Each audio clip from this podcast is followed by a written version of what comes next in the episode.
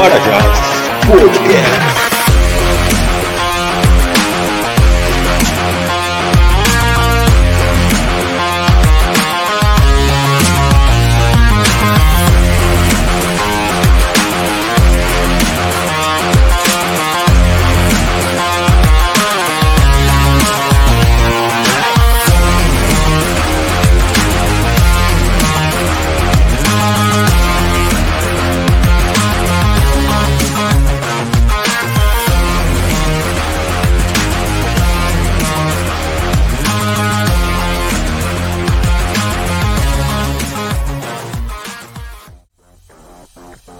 Saudações cordiais a todos. Estamos aqui para mais um episódio do Parajás Podcast. Né? Desta vez o episódio de número 19, é de título Shazam e as Ciências Humanas. Nós temos hoje três convidados especialíssimos aqui. Eu já vou apresentá-los aqui para vocês. O primeiro deles é o professor Gelson Weichenfelder, que é doutor em Educação pela Unilassalle, mestre em Educação pela mesma instituição, graduado em Filosofia pela Unicinos, realizou o estágio pós-doutoral na Universidade La Salle e realiza estágio pós-doutoral na Pontifícia Universidade Católica do Rio Grande do Sul. Seja muito bem-vindo, Gelson. Tudo bem? É um prazer estar novamente aqui para debater questões vinculadas à cultura pop. O prazer é nosso. Além do Gelson, nós temos aqui o, professor Yuri Reblin. Né? O professor Yuri Reblin ele é doutor mestre e graduado em teologia pelas faculdades Este, professor das faculdades Este e rea realizou o estágio pós-doutoral na Universidade de São Paulo. É um grande estudioso, inclusive, do universo Shazam. Seja muito bem-vindo, professor Yuri. Tudo bem? Boa noite a todas as pessoas aí que estão nos ouvindo ou nos assistindo, ao Gelson, Renate aí, Saudações kryptonianas ou saudações direto da Pedra da Eternidade, o que vocês preferirem. Descer de todo modo. certo. E o nosso terceiro convidado é o professor Diego Snow. Né? Nós temos aqui dois gaúchos ali, representando o estado do Rio Grande do Sul, né? Eu sou mineiro e estamos aqui com o carioca, carioca, né, Diego? Isso. Carioca Diego Snows, né? Ele, ele fala que ele não, não imitou Game of Thrones, não. Foi Game of Thrones que imitou. Mas tá aí, estamos aqui com o professor. Todo mundo acha que eu imitei o Game of Thrones, né? Mas eu já usava esse, esse nick há muito tempo. Sempre que eu coloco. É, o professor Diego das Neves, ele é mestre em Educação, Contextos Contemporâneos e Demandas Populares pela Universidade Federal Rural do Rio de Janeiro é pós-graduando em Divulgação Científica pelo Instituto Federal do Rio de Janeiro, graduado em História pela Universidade Federal Rural do Rio de Janeiro e graduando em Biblioteconomia pela Unirio. Seja muito bem-vindo, professor Diego. Tudo bem? Tudo, tudo ótimo, um prazer estar aqui novamente no podcast, ainda mais com esses presentes ilustres aí, esses camaradas, para debater esse universo que é tão rico do Shazam e da DC como um todo.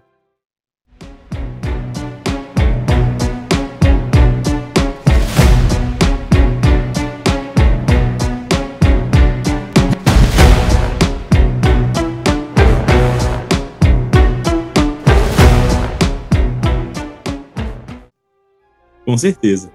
É, eu vou começar fazendo um comentário aqui, aí eu vou querer ouvir vocês, é, a opinião de vocês, porque o que que acontece? Eu, eu assisti alguns vídeos, né, analisando filme, inclusive do Yuri, o Yuri tem um canal, né, o Pedra da Eternidade, que é muito bom, assisto todos os vídeos que ele posta lá, eu tô adorando o, conteúdo dele lá no canal.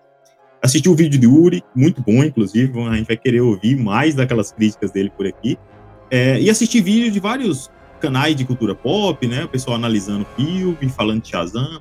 E eu acho engraçado que alguns é, alguns analisadores, né? Eles, eles estranham, por exemplo, a, a, presença do Salomão ali. Alguns falam que os poderes do Shazam vêm dos deuses gregos e para por aí. Aí nem cita os deuses romanos, por exemplo, e estranha a presença do, do Salomão. Alguns ainda falam de deuses gregos e romanos, né? Mas para por aí. O que, que acontece? Assim, a minha interpretação do porquê que, que os poderes do Shazam vêm de deuses gregos, deuses romanos e do Salomão é a seguinte: a sociedade a civilização, né, ocidental, melhor dizendo, a civilização ocidental, ela se pauta nesses três pilares, né? Que é a civilização grega, a civilização romana e a civilização hebreia, né? Ou hebraica. É, a, gente, a gente se baseia muito no direito romano, na filosofia grega e na ética judaico-cristã. Então, essa é a explicação da gente ter, hum, dentro dessa lógica aí, desses, desses personagens que, que é, doam né, esses poderes aí pro, pro, pro Shazam, a gente ter deuses gregos, deuses romanos e o Salomão, representando aí o, os hebreus, né? É, essa é a leitura que eu faço. Vocês concordam com isso? Isso tem sentido? Né? Porque muita gente não entende. Eu vi, eu vi alguns vídeos, o pessoal tá debochando. Ah, tem uns deuses gregos, romanos aqui, e tem um Salomão no meio. Nem faz sentido. Isso faz sentido, porque de certa forma são os três pilares, né? Que de certa forma ajudaram, é, dentre outros, logicamente, mas que são referências aí na formação da civilização ocidental. Como que vocês enxergam essa questão? Faz sentido o que eu estou dizendo aqui ou vocês pensam de outra forma? Eu, eu, eu, acho bacana que os caras que falam que não faz sentido não conhecem o personagem, né? Então hoje cada vez mais nós temos muitas pessoas fazendo comentários ah, sobre personagens, adaptações, tanto de game como de quadrinhos, para cinema e série, faz comentários, ah, uma coisa ridícula, assim, cara, uh, tá lá nos quadrinhos, sabe? Então tem lá o porquê, tá tudo lá. Então, cara, hoje a gente tem assim. Uh, uma sociedade que, que dá, tá dando muita voz para esse tipo de discussões que muitas vezes não tem nada a ver, sabe? e ainda mais dentro do mundo nerd, assim, que ok, legal, eu acho bacana ter esses jovens entrando né, dentro de uma cultura uh, nerd. Eu acho que nós quatro aqui, talvez na nossa juventude, a gente não pegou isso, a gente não era favorecido com isso, né? Muito pelo contrário, a gente era muitas vezes até julgado né, por estar curtindo esse tipo de cultura. E, porém, tem muitos aí que entram na cultura né, e desconhecem o surgimento da, né, da palavra Shazam, é, ou desconhecem o histórico do personagem olham só o universo né, cinematográfico e olha como aquilo como canônico. Ah, lógico que é uma adaptação, muitas coisas vão, vão modificar, é, mas está lá na origem, né? E acredito que o Yuri, por ser um teólogo, um grande especialista em Shazam, pode falar muito mais, né?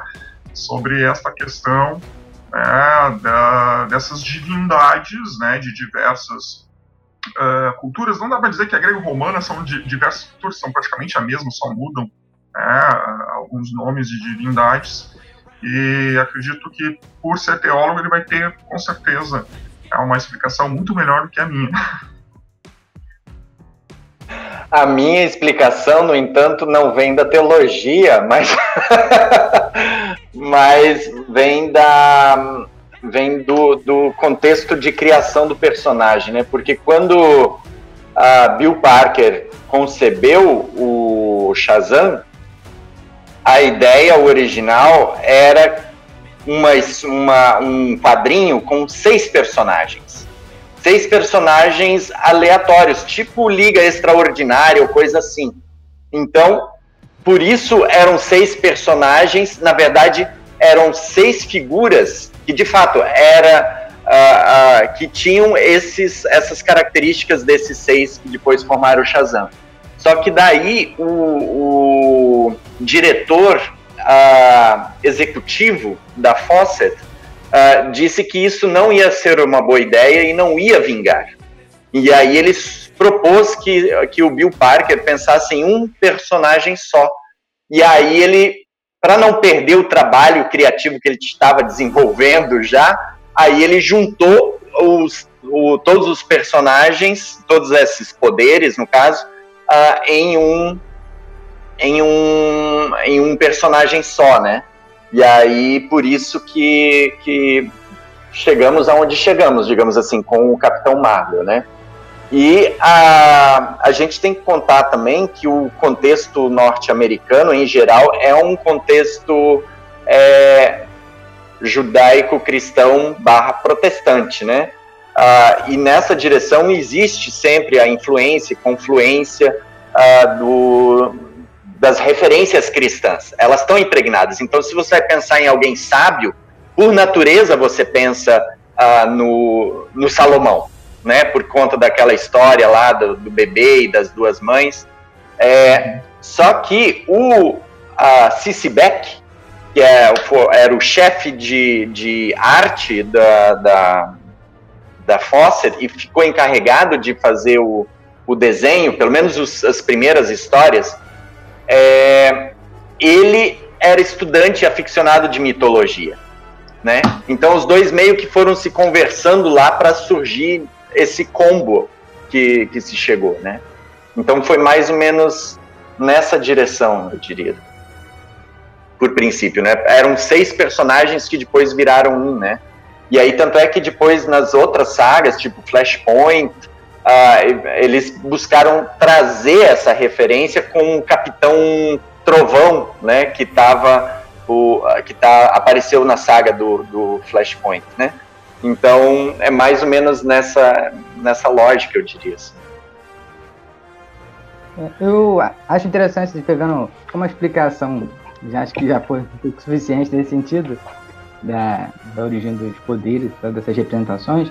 Eu acho interessante pegar também um pouco do que o Gelson falou sobre a, esse público que vem chegando novo no, nesse cenário dos quadrinhos, do mundo, na cultura pop como um todo, que, em geral, grosso modo, né, com exceções, é claro, sempre, eles meio que enxergam algo de eh, as coisas de uma forma um pouco superficial nesse sentido. Então, como esse contato ele é muitas vezes com filme, a pessoa não vai atrás, ele não, não vai dar o trabalho, pô, vou olhar lá aquela revista de, lá do começo, da origem do personagem, para ver como isso aconteceu, por que que tem eh, essa, ele já vai no raciocínio mais comum, né, no senso comum, que é, ué, pô, não faz sentido nenhum. Tem deus grego, tem deus romano, tem uma, um personagem da da Bíblia, tem coisas que não tem uma ligação no primeiro momento. Então acho que esse ainda mais quando a gente considera comentário de internet, vídeo de internet que a pessoa vai lá e já digita, né? Tudo na verdade em tweet, o cara vai e bota. Ah, pô, não faz sentido nenhum. Aí alguém já vai embarcando nessa pilha né, que o cara colocou lá nessa nessa primeira fala e vai embarcar. É, realmente não faz sentido, porque Deus aí muitas vezes ele ainda vem com grandes argumentos, né? Não, porque o deus grego, aí bota um textão sobre o deus grego. O deus romano, bota um textão sobre o deus romano.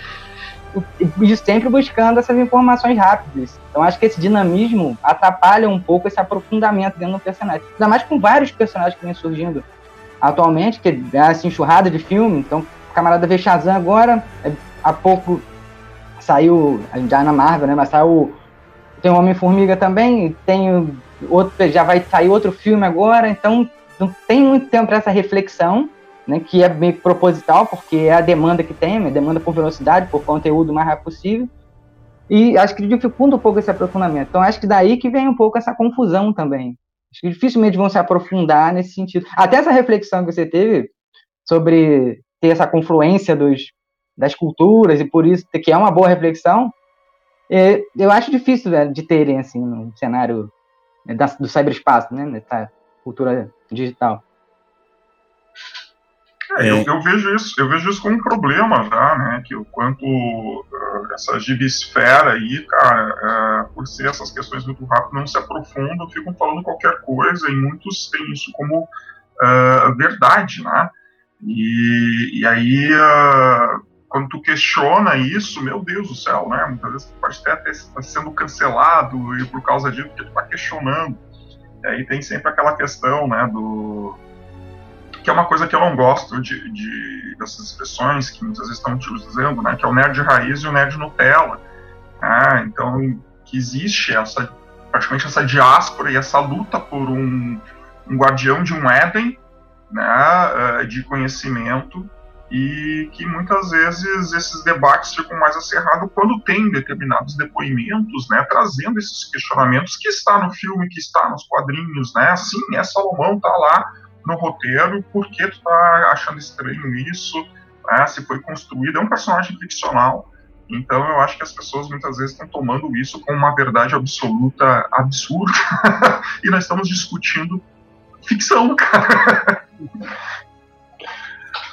Agora, eu só gostaria de aproveitar e trazer agora sim uma referência teológica é, no seguinte sentido. A primeira delas é que, agora falando desse, dessa, pegando o gancho aqui do, do Diego e do Gelson sobre a gibisfera, é muito interessante porque a gibisfera, ela trabalha a partir das afetividades, né, e da memória afetiva. E aí, nesse sentido, o contexto da gibisfera e tudo aquilo que, na verdade, é alimentado pela cultura pop como um todo, ah, ela tem um, um movimento muito próximo ao fenômeno religioso, a estrutura simbólica do fenômeno religioso. E aí, aquilo que a gente experiencia na religião, a gente vive também na gibisfera, porque no fundo nós vamos ter principalmente dois tipos de fãs: o fundamentalista e o pietista. O fundamentalista que acha que existe um cânon sagrado uma Bíblia que deve ser seguida a todo custo, né? Ah, e o pietista, que é aquele que se entrega ao louvor, digamos assim, às emoções, de não importa se a Halle Berry é uma mulher gato, é, é o filme da mulher gato e eu tô vibrando e é maravilhoso e pronto. Entende? Então eu acho é que bom, tem. É tem...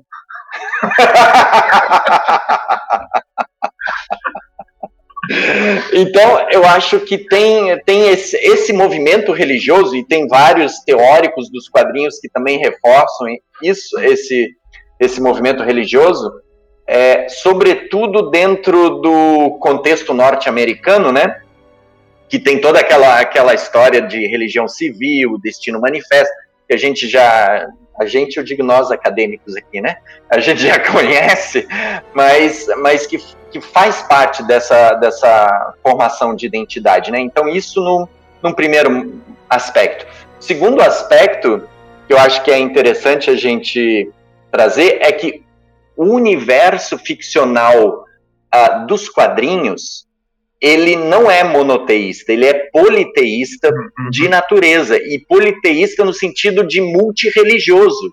Então lá você vai encontrar o espectro, que é o braço direito, digamos assim, de Deus. Aí você vai encontrar toda a mitologia nórdica, toda a mitologia grega, ou seja, é um e deuses alienígenas, enfim. Então você convive com uma referência plural de sociedade, né, no sentido universal, muito grande. Né? E isso é interessante que, que a, a constituição dos personagens não precisa estar tá pautada em uma, uma determinada linha. Ah, sei lá, vão, vão ser só os deuses gregos, ou só os deuses romanos, ou os egípcios.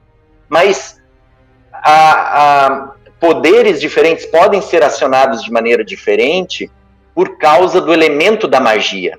E a magia, ela tem justamente esse exercício de manipulação do sagrado, das forças do sagrado. Então, o mago, o feiticeiro, ele tem o poder de acionar ou, né, dependendo daí da, do sistema de trocas, é, poderes de quaisquer entidades que, que lhe, lhe interessa para atingir aquele fim, né? E um terceiro ponto só, para encerrar, daí agora voltando ao contexto histórico da, da Fawcett, diversas entrevistas, o, o, o Cici Beck, sobretudo, ele diz assim: olha, gente, vocês ficam inventando um monte de coisa em cima, fazendo um monte de especulação em cima, mas o fato é que as coisas, quando a gente estava criando esses personagens, as coisas eram muito mais simples. A gente só juntar, a gente não fazia reflexão em cima. A gente pensava aqui o que, que pode dar certo, o que, que pode atrair as pessoas, né? Tanto é que o surgimento do Capitão Marvel ele foi planejado editorialmente a partir de pesquisa de mercado. Então, tipo assim, foi tudo pensado. A, a escolha de ser uma criança que, que seleciona os poderes, a, a escolha de, do perfil, né? Aí aqueles elementos de, de homenagear o fundador da editora, né? Então, tem os elementos ali, eles eles têm outros interesses que não o interesse direto da construção ou, ou, ou, ou uma coesão narrativa de por princípio. Né? Ela é muito mais eclética, muito mais variada. Tanto é que nas histórias do Capitão Marvel na Fawcett, tinha hora que todo mundo parecia que sabia quem era o Capitão Marvel, tinha hora que o segredo ninguém sabia, Então varia de acordo com o roteirista, a intencionalidade da história, ou seja, não tinha uma preocupação. A preocupação era vender, fazer dinheiro, encantar as pessoas e pronto, né? Mas mesmo que seja no automático, né? É, a, a, as escolhas elas, elas se dão exatamente por, ser, por serem referências para o mundo ocidental, para a civilização ocidental, né? Porque senão eles poderiam sim, escolher sim, civilizações sim. da antiguidade oriental, africana também, na Mesopotâmia. É, tanto né? é que é, é interessante que justamente o, um dos vilões, que depois, na fase da DC, virou um dos grandes vilões do Shazam, né, que é o Adão Negro, ele usa como referência deuses egípcios. E aí tu tem toda uma questão de preconceito aqui com o outro, né? Sobretudo o outro da África, o outro do, do Oriente Médio, né? Que está ali incutido. Por que, que os deuses egípcios são os maus?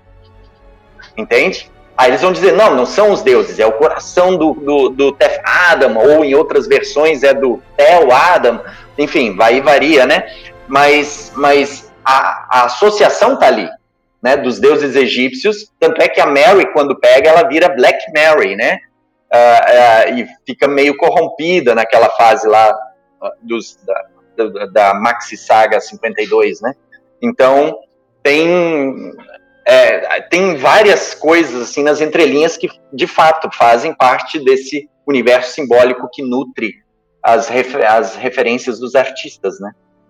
Acho que até a Isis veio como vilã, né, também, né, que é uma representação também uh, de uma mulher uh, egípcia, uma divindade egípcia, africana. É, ela, eu acho que ela escapa um pouquinho, ela é um pouco mais ambígua, depois na fase da DC sim, mas no início, lá na década de 70, daí não, né? Porque ela foi criada para ser uma criar o universo ficcional do Capitão Marvel, né? Quando teve a série de TV e depois ela foi incorporada nos quadrinhos. Ô, Gelson, o, o Yuri estava falando aí dessa questão do, do de olhar para os super-heróis com essa perspectiva teológica, né?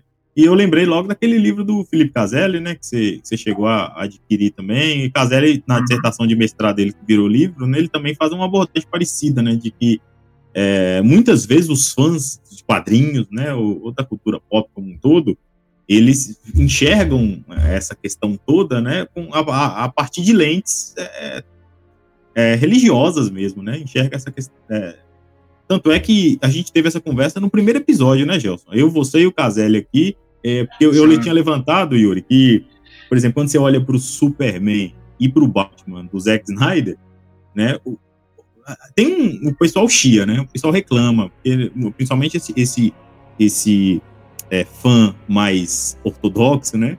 É, ele, ele não aceita, por exemplo, o fato do Superman não ter encontrado uma solução naquele cenário lá contra o Zod ter quebrado o pescoço de Zod, né? E não aceita também o fato do daquela versão do Batman do, do, do Zack Snyder, do Ben Affleck lá, matar também. Então, assim, é, é, tem um pouco desse quê religioso, né? De, de, de, do canônico, como você tinha colocado. Caselli trabalha um pouco disso nesse, nesse livro, que foi a dissertação de mestrado dele, né, na Ciências das Religiões, na Faculdade Unida de Vitória. Eu lembrei logo disso. É, só que no coisa aí do, do Zack Snyder, né, tem um canônico que é um corte, né, de um todo, porque o Superman já matou, o Batman já matou. Você pegar lá no início, né, o Batman tinha até uma, uma pistola né? Tá na capa lá, número 1. Um. Então, é, não é tão canônico assim. Né? Ou ele faz um recorte de determinado momento histórico que o Superman não mata e tal. Cara, vários quadrinhos, várias aventuras do Superman, ele chegou a matar alienígenas. E os caras assim, ah, não, não sei o que, bababá cara, é, é, é, esse questionamento. Assim, a gente tem um, uma visão de, de sagrado para estas uh, manifestações, né, uh, de entretenimento. São manifestações culturais, né, uh, criadas para o entretenimento. E, meu Deus do céu, tu mexer com, essa, com esses personagens. E a gente vem vendo isso, né, quando começa a ter essas adaptações para o cinema ou para séries. Uh, havia um pouquinho disso né, quando teve algumas mudanças de etnias né, nos quadrinhos. né, começando lá com o Nick Fury, né? Então, bah, isso eu me, eu me lembro que uh, tinha alguns questionamentos, acho que também era quase o início da internet, mas eu me lembro que o pessoal escrevendo cartas né, uh, para as revistas, para as editoras, algumas coisas eram publicadas. Eu me lembro que eu estava em algum fórum, alguma coisa assim, eu não me lembro que teve esse questionamento né, sobre essas mudanças. Lógico, aí também tem uma outra questão, não é só tão canônica, mas também né, um racismo estrutural que está ali, principalmente uh, aqui, aqui no Brasil. E, e sim, o Yuri está certo, assim como outras pessoas que já vinham trazendo essas questões, que esse universo da cultura pop é um universo religioso. É, Para quem foi para o CCXP, né, vai ver mais ou menos isso, assim, porque parece que é o é o templo né, da tua nerdice. É, eu, eu me lembro que eu presenciei pessoas entrando, agachando no chão e beijando o chão. E choravam ao entrar no CCXP, principalmente ali nos primeiros, sabe? Então isso foi. É, é, é um, é um objeto de pesquisa antropológica, né? De ver essas manifestações do fã. Existe hoje, né, muitos estudos falando sobre eh, esse universo, né, esse universo do fã, uh, esse esse fandom, né, de certa forma, e o quanto tem essa questão, né, uh, desse nerd. Até escrevi um artigo junto com, com o Arthur, né, que agora é, é doutor da Universidade de Pelota, sobre o que é esse nerd hoje, né, que é esse guardião de um Éden, né, uh, imaginário, né, desse recorte que ele faz né, de um determinado período que ele leu eh, esse quadrinho ou uma animação, alguma coisa do tipo, e é guardado aquilo como um tesouro. E se tiver outro que questiona isso, né, ou se tiver outro que está se manifestando e ele, principalmente, uh, não é lembrado, não é questionado, ele vai pirar.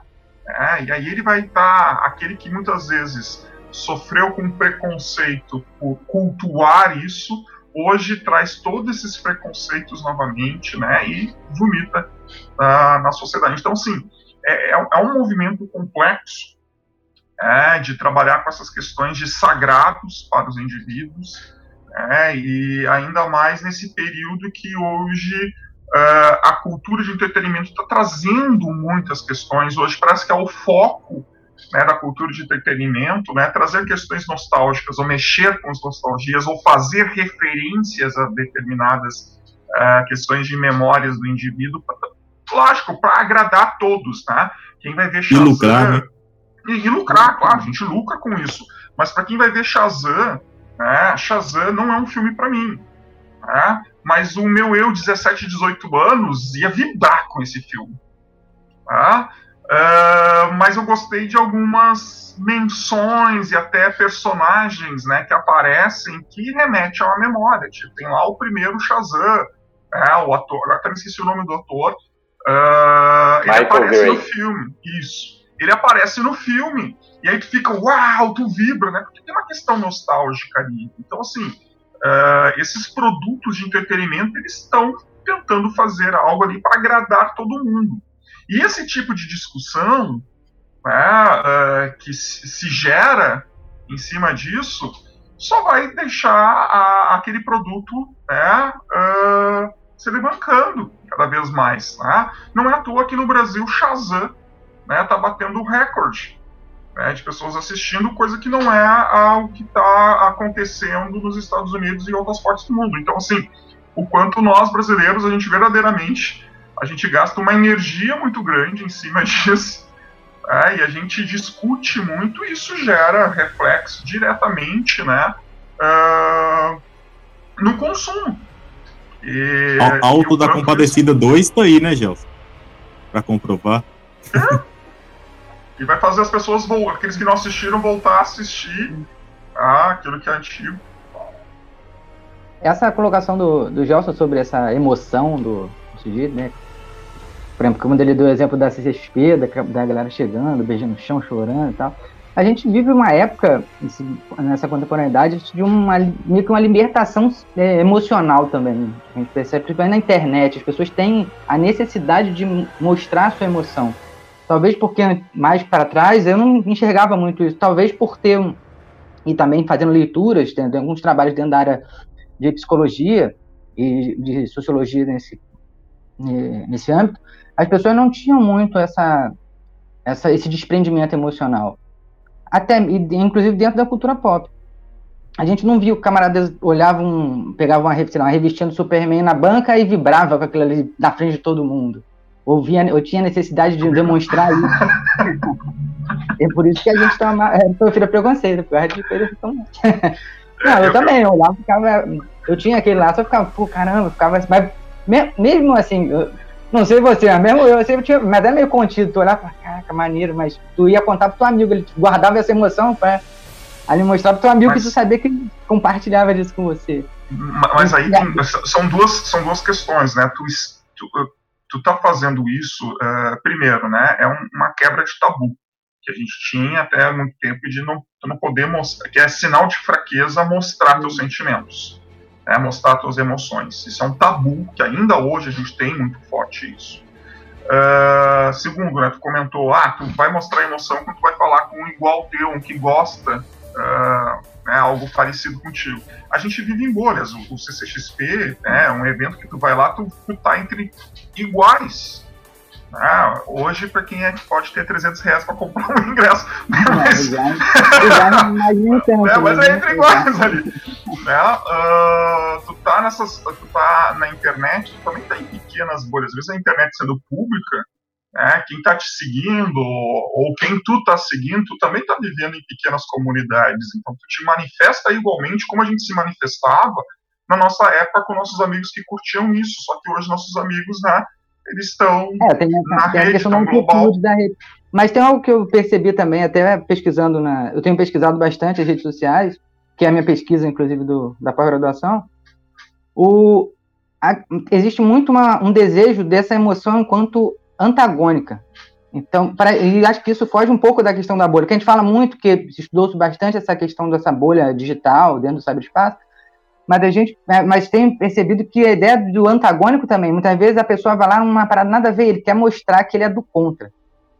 Tu viu? Ali onde ninguém está falando daquilo ali, ele quer apresentar esse afetivo, esse emocional, ele quer divulgar aquilo que ele, que ele representa, de certa forma.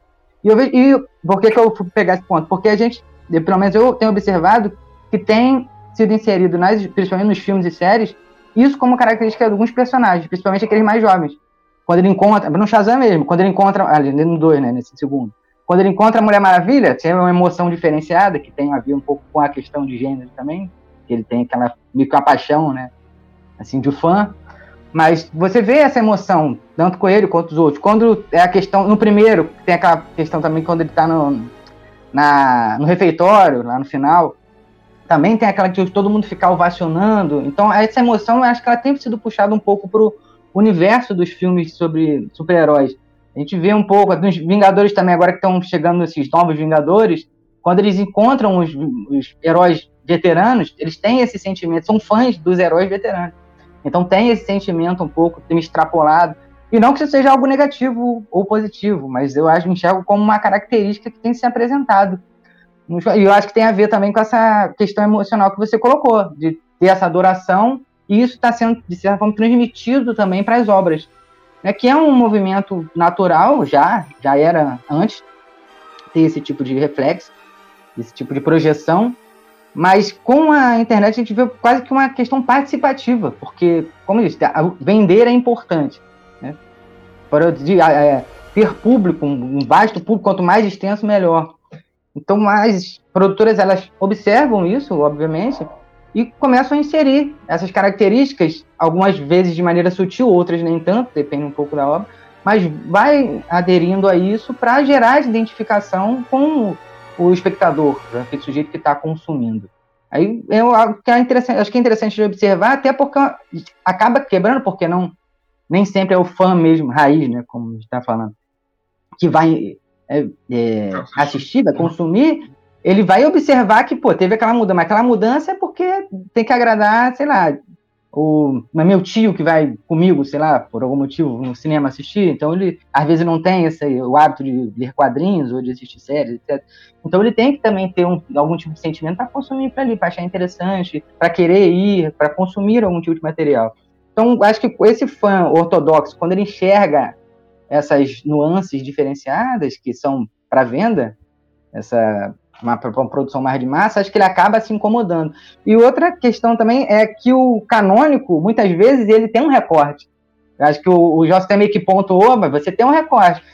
O meu canônico, vamos supor, sei lá, um X-Men, né? Meu canônico é anos 90, que não é muito, né, vamos dizer, não é a melhor fase do mundo, mas é o que eu consumi quando eu era mais jovem. Então, é aquilo que tem mais.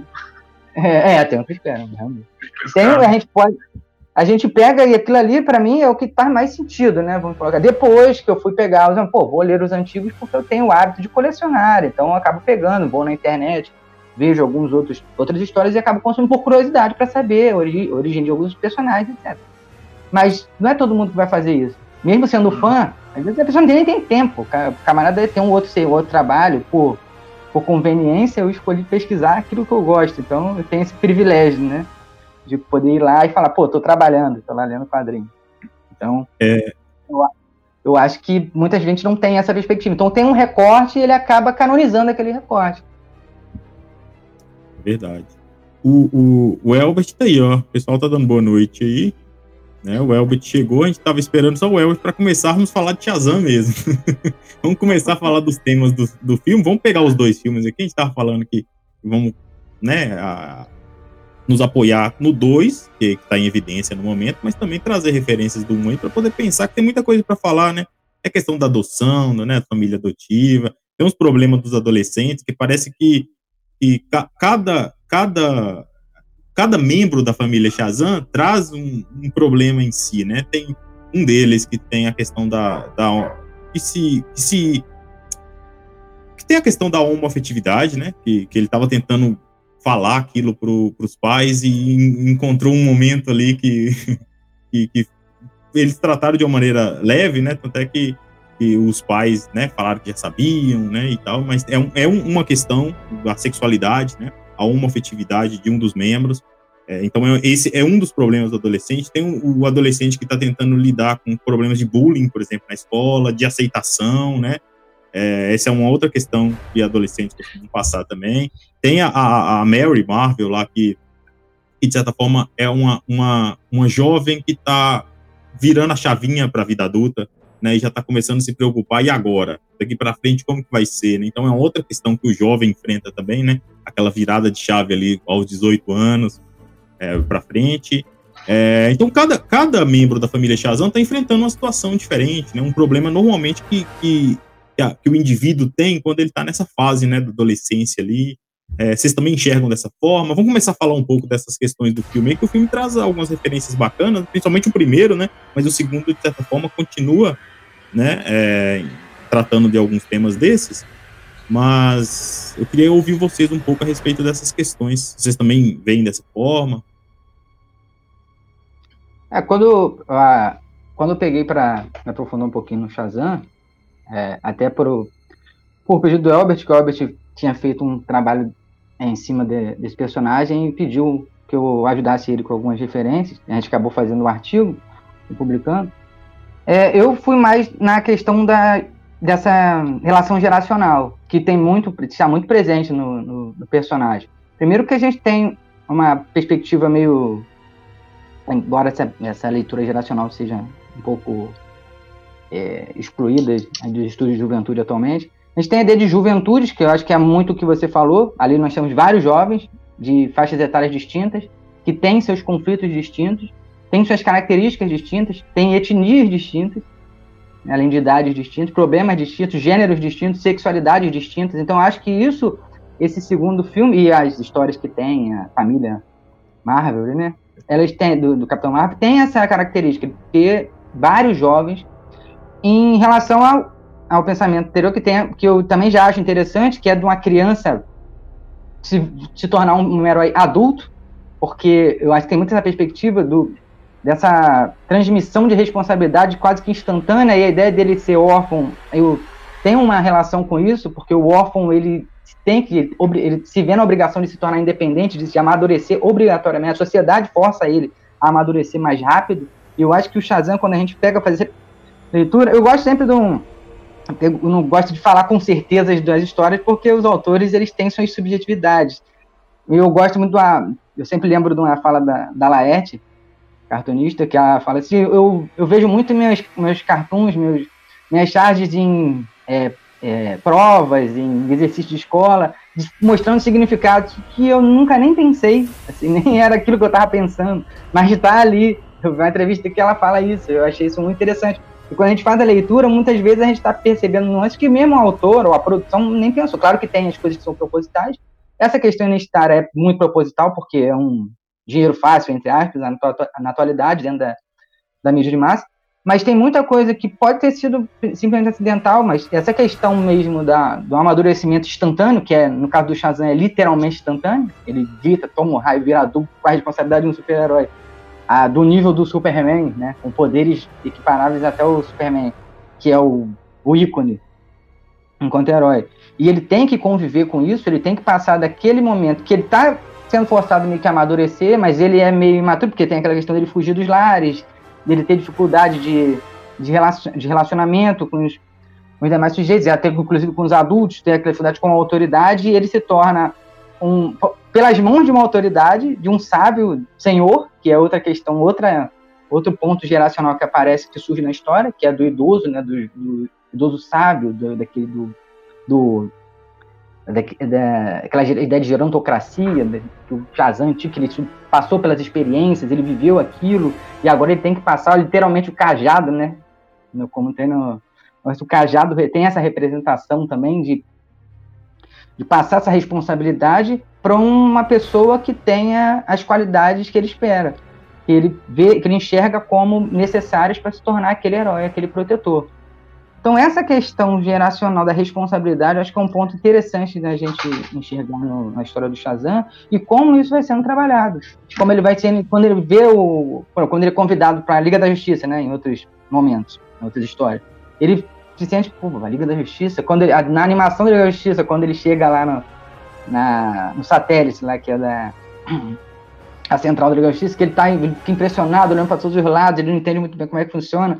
E aí você percebe que aquele adulto, aquele ser quase que onipotente, né, com todos os poderes necessários, inclusive a sabedoria necessária, mas ao mesmo tempo ele tem a profundidade de, uma, de um adolescente. Então ele esse conflito, eu acho que é algo muito interessante que o filme trabalhou de maneira, tendo as piadinhas, né, que tem ali que muita gente reclama esse humor. Eu particularmente não vejo problema nessa parte do humor. Primeiro no 1, um, né? No 2, o 2 inclusive eu vi hoje quando estava indo pro trabalho. Assisti o dois hoje. E vi uns probleminhas, dois. É, o, o, o Gelson botou de maneira é, bem. Eu acho que faz sentido. Se o, um menino de 17 anos, até uns 20, ele vai ver e vai se. Vai, ele vai captar aquela emoção do, do menino Shazam e vai ficar emocionado. Mas o público um pouco mais velho pode ver os problemas que eu vi, né? Que pode ser o problema do velho chato também, né? Nunca, tem como saber. Mas eu, não acho, eu não achei ruim o 2. E eu achei interessante porque ele vai trabalhar essa pluralidade das juventudes. Eu acho que, acho que o que tem mais de, de mais interessante nesse segundo filme é isso. A pluralidade das juventudes, as características que estão colocadas, as dificuldades. Sim, ficou, acaba ficando um pouco raso, porque são muitos personagens para desenvolver num curto espaço de tempo. E foi, mais foi um pouco corrido essa questão dos personagens ali. Mas mesmo assim, achei bem interessante. E eu acho que é um ponto que a gente pode abordar que eu acho que é rico ali dentro do personagem. Não necessariamente apenas do filme, mas do personagem. É, eu diria assim, uh, eu caminharia em duas direções. A primeira é aquilo que o filme traz em termos de representação do contexto do qual ele parte em termos de produto e para o qual ele se destina. Eu acho que esse, esse é um ponto uh, que, que reverbera aquilo que está se tornando Hollywood hoje, aquilo que está se tornando as editoras hoje, porque no contexto em que a gente vive, não tem mais como a gente ignorar a diversidade. né? Ou reproduzir certos estereótipos. E eu acredito que, eu acredito não, eu, eu percebo mesmo, eu vejo que a indústria cultural, né, dos quadrinhos ou mesmo audiovisual, ela está caminhando para essa percepção, porque é uma questão de buscar responsabilidade, buscar responsabilidade social, entender o seu lugar como agente de formador de opinião no contexto. Eu acho que as, tanto as editoras quanto as, as, os estúdios, eles têm uma preocupação cada vez maior com isso. Tanto é que o pessoal da Academia do Oscar está tá pensando em remodelar o Oscar para as próximas versões, uhum. né? Não dá para mais só falar de, de, de, sei lá, atores americanos ou atores é, então, está tendo uma política de, de, de olhar para o contexto em que a gente vive e reconhecer que a gente não pode mais simplesmente reproduzir valores de décadas atrás, ou, ou né, mesmo que isso ainda coexista. Mas eu acho que uma empresa que lida com cultura e com arte, ela não pode, ela, ela precisa ser, não, não sei se eu não quero dizer precisa, mas ela tem por ímpeto a ser vanguardista. E ser vanguardista significa estar atento àquilo que acontece na sociedade, no sentido de responder a essa sociedade, né? E aqui eu não vou nem entrar no mérito da questão mercadológica, que naturalmente faz parte do processo uhum. também. Mas eu acho que e nesse sentido, o Shazam, o filme, ele, ele traz isso, né? E a reformulação que o Geoff Jones fez nos Novos 52, do qual os, os filmes são reflexo, uh, caminha nessa direção. Então, acho que nesse sentido é sim positivo e, e, e, cumpre o seu papel social, né? Ele tenta, pelo menos, né? Tem alguns, alguns erros meio grotescos ali em termos de representação que eu acho que, que, que o, o, filme dá um tiro no pé em, enquanto que poderia potencializar isso. E o próprio caso uh, é o, o, o, bullying que o Fred sofre na escola, eu acho. Porque uma coisa é você retratar como uma criança sofre bullying na escola. E o como ela é discriminada por ser uma, uma pessoa com deficiência ou coisa assim. Outra coisa é você mostrar nesse mesmo, nesse mesmo contexto qual é a atitude da sociedade frente a isso, ou qual é, é a atitude da instituição frente a isso. Que no caso ali, a instituição, na figura do professor, de modo algum repreende os bullies. Ele ainda diz para o Fred: a, a, a minha casa também foi essa lixeira quando criança.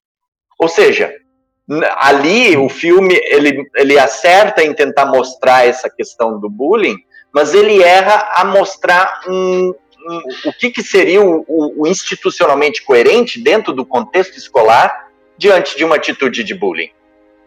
E não pode ser aceita que dói menos, né? Como eu comentei na crítica. Você tem que reprimir o negócio. Não pode ser só para fazer uma piadinha sobre bullying, né? Então eu acho que isso, é, o filme tem esses dois pontos, né? Agora, em termos de temas, para mim fica muito claro os, o, o tema, e o filme escancara isso, os dois, né?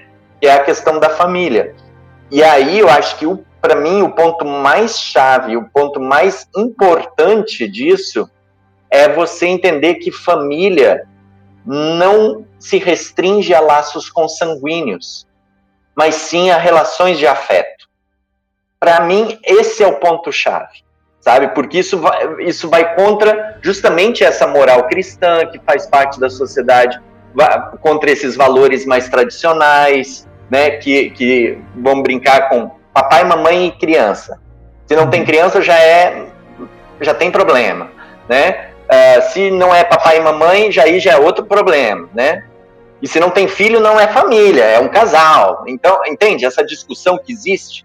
É, e eu acho que o filme, ele, ele, ele o, o, primeiro principalmente, né, ele, ele traz essa pauta de discussão que é muito, muito relevante, sobretudo no nosso contexto ocidental, né? Então ele tem, assim, eu diria assim, o filme enquanto estrutura narrativa, ele tem problemas, é, uh, uh, mais o segundo que o primeiro. O primeiro eu acho que ele é muito redondo.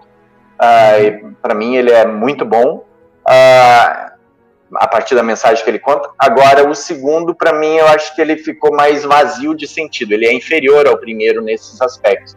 E não é pelo fato da, das, das piadas ou não. Eu acho que é por causa dessa da superficialidade com que ele abordou os temas que ele quis abordar se propôs a abordar. É, eu, eu te escutando, Yuri, eu comecei. Eu, eu tinha visto a, a, situação do professor também como uma determinada crítica, mas de como a sociedade, infelizmente, ainda se comporta em relação ao bullying. Ah, que mesmo acontecendo já no primeiro filme, que o Fred já vinha sofrendo, e mesmo tendo lá o Superman e o próprio Shazam aparecendo junto com o Fred, né? O, o, bullying ainda continua, ao mesmo tempo o Fred se torna um pouquinho famoso, mas ainda o bullying acontece com ele, porém o bullying já muda um pouquinho porque ah, é o amigo dos super-heróis, mas cadê os super-heróis e tal? E o quanto ainda a sociedade uh, os olhos em relação ao bullying, principalmente uh, o sistema educacional, né, tanto aqui no Brasil como nos Estados Unidos, que ainda uh, fecha muitos olhos em relação a isso. Tá? Uh, então, acho que o filme também, por esse olhar, também podia estar mostrando, ó, o sistema ainda está errando. Tá? Lógico que talvez a forma que foi apresentada, né, sem, sem nem mostrar que a escola também está errando, né, foi complexo. Eu achei uh, o filme em si, né, ele poderia ter avançado em muitas questões, uh, porém eu acho que teve a tesoura né, uh, da DC, porque o filme estava sendo produzido no momento né, que a DC, digamos assim, vamos rebutar tudo. E aí, eu acho que Shazam é um filme que talvez saiu prejudicado por causa disso. Né? Tem, tem lá o Superman, Mulher Maravilha, que até me impressionou assim, quando eu vi umas cenas da Mulher Maravilha. Tá, mas peraí, e o reboot? A Gal Gadot vai voltar, não vai e tal. E no início até nem mostra o rosto dela, eu pensei, hum, talvez é, outro, é outra atriz e tal. E, e, eu fiquei nesses questionamentos que talvez o filme foi prejudicado por causa desse, dessa tesoura né, uh, da DC agora, né, como, como, criando um universo cinematográfico. Então eu acho que o filme uh, talvez perdeu por causa disso. Era notório que algumas questões assim não foram uh, explicadas. É, eu acho que teve tesourado. Sobre essa questão dessas diversidades, dessa representação uh, de, nessa, nesse filme de adolescentes, né? No primeiro acho que teve mais um foco, um foco na infância, né? Sendo que eles já estavam ali na pré-adolescência, os atores. E algumas questões assim que eu sempre levantei já no primeiro. A orfandade eu acho que é uma questão que está passando e, a, e, essa questão de família que né, tanto o Diego como o Yuri abordaram. Mas tem uma outra questão que é questões socioemocionais que está sendo ali debatida a todo momento, tanto no primeiro, e no segundo eu acho que ele vai avançar mais do que o primeiro nesses temas, né? Uh, essa questão de, de tu fazer 18 anos, tu vai sair da casa. Né? O que, que tu vai fazer? Tu vai fazer 18 anos, e aí? É considerado adulto. Né? E aí, o que, que eu faço? E como fica essa questão de família para mim? E, e, e o, o jovem, os jovens que estão ali têm esse questionamento, principalmente o personagem principal, né, que é o Billy. O Billy fica questionando, tá, e aí eu vou ter que sair. O Billy também tem uma questão de identificação. Ele quer uh, saber quem é ele nesse contexto de envelhecer e de pertencer. Também que ele vive, né? Eu, talvez o filme poderia abordar um pouquinho mais isso desde o início. Né, eu acho que ficou um pouco solto essa questão de identidade. Qual é o meu nome como herói? Né? Tem umas tiradas ali, porém só no final tem esse questionamento, assim, uh, é, um, é uma questão de pertencer, uma questão de identidade, quem eu sou. Tá? E aí tem aquelas frustrações que todo adolescente tem, que muitas vezes os pais, os seus tutores, né, em momento de, uh, de raiva, saem falando que acontece isso, né, com um ancião, né, uh, que, estaria representado né, como um mago, dizendo que eu escolhi errado. É, o quanto aquilo frustra é, uma criança, um adolescente, o quanto isso possa gerar futuros traumas. É, e, e, e, o próprio Billy vai trabalhando, querendo trabalhar isso. Também que o filme todo ele vai estar tá querendo se unir a quem? Aos, aos seus irmãos, a família Shazam. Ele está toda hora querendo se apegar, dizendo: não, a gente não vai fazer uma reunião se não tiver todo mundo, cadê o fulano? E ele é o cara que tenta organizar essa família. Então é notório que ele está uh, buscando a sua identidade dentro de uma relação familiar. É, que ele está começando a se entender né, dentro né, de um. Uh, porque agora ele é adotado, que até o primeiro filme, né? Ele tinha esse problema de ser. E, e, ele traz isso, né? No segundo também, que ele foi abandonado pelo pai, pela mãe, tem uma rejeição. Ele vai conhecer a mãe e tem aquela, né, aquela rejeição, e ele sofre com isso. Ele passa por diversas uh, entidades de, ado de adoção e sempre vê ele como um problema, ele é meio que rejeitado pelo sistema, o sistema falha com ele. Isso é até trabalhado no primeiro filme. E, e naquela família ali, ainda mais quando descobre os poderes e divide os poderes, ele começa a ter um laços de identificação, laços de identidade, né, de pertencer a algo. E ele está com medo de perder né, esse pertencimento, e também é o momento que, como herói, ele começa a enfraquecer. Ah, então, enquanto ah, estas questões socioemocionais né, influenciam diretamente nos teus atos. Então, acho que o filme traz isso, poderia aprofundar um pouco mais, né, mas ele vai estar tá trazendo essas questões. E aí tem a questão que o Diego estava comentando sobre essa maturidade de adulto ou não. Quem é criança que não sonhou em ser adulto? Eu acho que o Shazam, desde que eu li, o Shazam tinha muito isso, né? Aquela representação, eu, criança, vendo um adulto. Um adulto sempre foi um herói. Né? O adulto é aquele que sempre podia fazer tudo. Eu acho que tem essa. Uh, essa questão mítica, né, de uma criança vendo para um, um, adulto. Eu acho que Shazam né, traz isso no quadrinho e traz essa questão no filme é, muito bem, né, de querer ser um adulto, ah, olha só meu corpão e tal, isso aparece no primeiro filme, e porém tem aquela toda aquela inocência né, de um jovem ainda. Ao mesmo tempo, uma crítica à vida adulta, né, que o quanto a gente perde essa criança nossa do passado, nossos sonhos, nossos desejos, nossas aventuras, né? A gente perde tudo isso e a gente se entrega para um sistema. Então Shazam traz isso. O segundo filme vai trazer umas pitadinhas disso, mas também não avança. Uh, tem essa questão, né? Uh, deixa eu ver aqui, eu fui anotando que vocês foram falando, né? Essa questão da pluralidade adolescentes, né? Falando sobre o que é adolescência e todas essas as suas representações, é, é, porém ainda são sutis. Eu, eu, concordo com o Yuri que poderiam ser muito mais aprofundadas. É, é notório que o, o que hoje os estúdios querem trabalhar, querem representar né, na tela o, o, seu papel social está ali. Uh, porém, tem muitas questões que poderiam ser melhores trabalhadas, né, ou quando foram trabalhados, foram trabalhados como uma, uma ironia, uma, uma piadinha que talvez. É, eu, eu, são essas questões que me incomodaram um pouco no filme. Uh, mas para quem é adolescente, jovem, né, olharia isso e aqui se divertir um monte, aquilo me incomodou, mas ok. Eu acho que estas questões estão. Se é para dizer assim, o que, que o filme trabalha, é, o filme é trabalhar questões socioemocionais, eu vejo assim muito isso. Porém, é, foi muito corrido apresentar essas questões. É, ou talvez poderiam ser aprofundadas mais. Para mim, né, esse, essas questões que já estavam no, no primeiro filme, para mim também o primeiro filme é um. Para mim, está no top 5 da DC. Tá? Uh, o segundo trabalhou mais do que o primeiro, né, essas questões, mas assim ainda foi de uma forma muito rápida. Não, pra, essa questão que ele falou da, do, dos temas serem passados rapidamente, se ele não vê que talvez possa ser um pouco proposital, porque a, a, até por essa questão do público-alvo, as coisas são rápidas, assim, necessariamente. Não que isso seja uma qualidade ou um defeito, né? É bom, é, mas talvez não tenha sido um pouco proposital. Se você desenvolver muito, talvez um, um determinado público pode se acabar achando enfadonho, você se aprofundar muito em determinados Claro, se você aprofundar com qualidade é uma coisa, mas.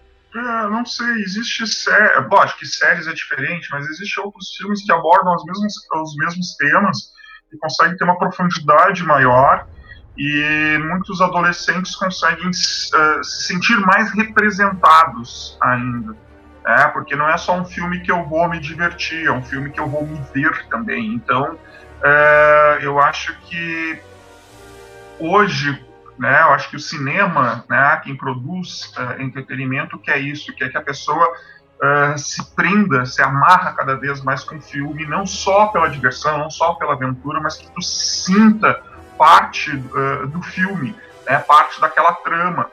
E eu não sei se foi proposital, eu acho que eles queriam mesmo trazer esses temas, mas eu ainda acho que tem tal, sei lá, quando vem vai sair aí uma versão estendida do filme, e assim espero, né? A HBO volta e meia aparece com essas questões, uh, que eu acredito que teve um tesouraço ali e se perdeu ah, não, também questões, né? Uh, isso, e... isso eu também concordo. Eu queria saber é, mais se você também podia ter essa percepção. Não, eu, eu, eu acho que não. Eu acho que talvez foi uma forma equivocada, ou talvez foi o corte, porque eu acho que o adolescente ia gostar mais se tivesse essas questões que ele está inserido, né, que está acontecendo com ele, se vê ali no filme, assim como adulto também, né? Eu acho que essas questões de representação hoje são muito fortes uh, dentro da cultura, dentro das manifestações né, de cultura.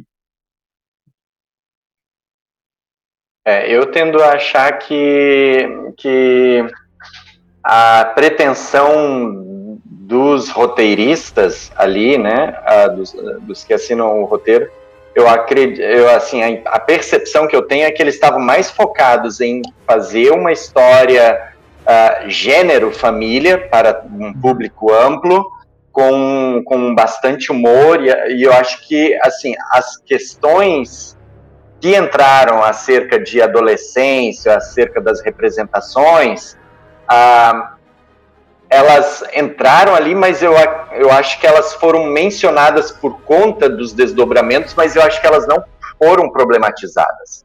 Uhum. Problematizadas, elas estão sendo por nós aqui agora, que eu acho que é estamos é enxergando coisas muito mais além do que o filme em si traz, né?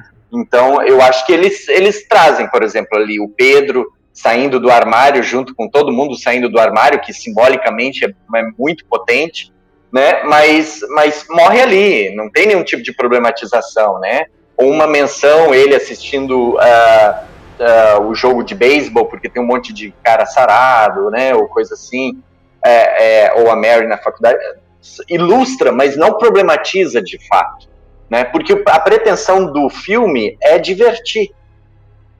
Só que aí eu não sei em que medida eles acertaram bem pensando no público-alvo, porque o público-alvo ah, aí depende, né? Eu acredito, talvez, e aí é uma questão de, de suspeita, porque eu não é, é coisa da minha cabeça. É, eu, eu acho que, pelo fato do Capitão Marvel, Shazam, a parte de ter feito muito sucesso no Brasil, ele não fez tanto sucesso nos Estados Unidos. Nos Estados Unidos, ele é um super-herói de segundo escalão. Então, ele, eu, existe essa ideia de que quem não é o panteão sagrado em primeira instância, a gente pode brincar um pouco mais, sabe? E eu acho que, que nesse sentido eles, eles não pensaram talvez tanto no, eles pensaram mais no, no potencial de diversão do filme ou no, do que no, no potencial de problematização. O primeiro filme, pelo fato dele ser o primeiro e ter que ter também a missão de esta, tentar estabelecer uma franquia, né, e criar um tema. A, a história foi muito mais redonda né, nessa questão. E isso repercute, eu acho que, na, no descompasso que há na representação do personagem pelo Asher Angel e pelo Zachary Levi. Porque eu acho que esse descompasso mostra essa confusão em termos de interpretação daquilo que se quer contar. Porque porque se a gente vai olhar o contexto do Billy Batson, alguém que ah, já foi para 23 lares adotivos, até aqueles 16 anos lá do primeiro filme, 23 lares adotivos, fugiu deles, tentou encontrar a mãe. Você olha para o, a forma como o ator representa, ele, ele é um personagem sério por natureza, porque ele é sofrido, ele é alguém que foi abandonado, ele é sofrido né? E, e, e quando ele se transforma no, no Zachary Levi, ah, no, no, no, ele, ele muda demais.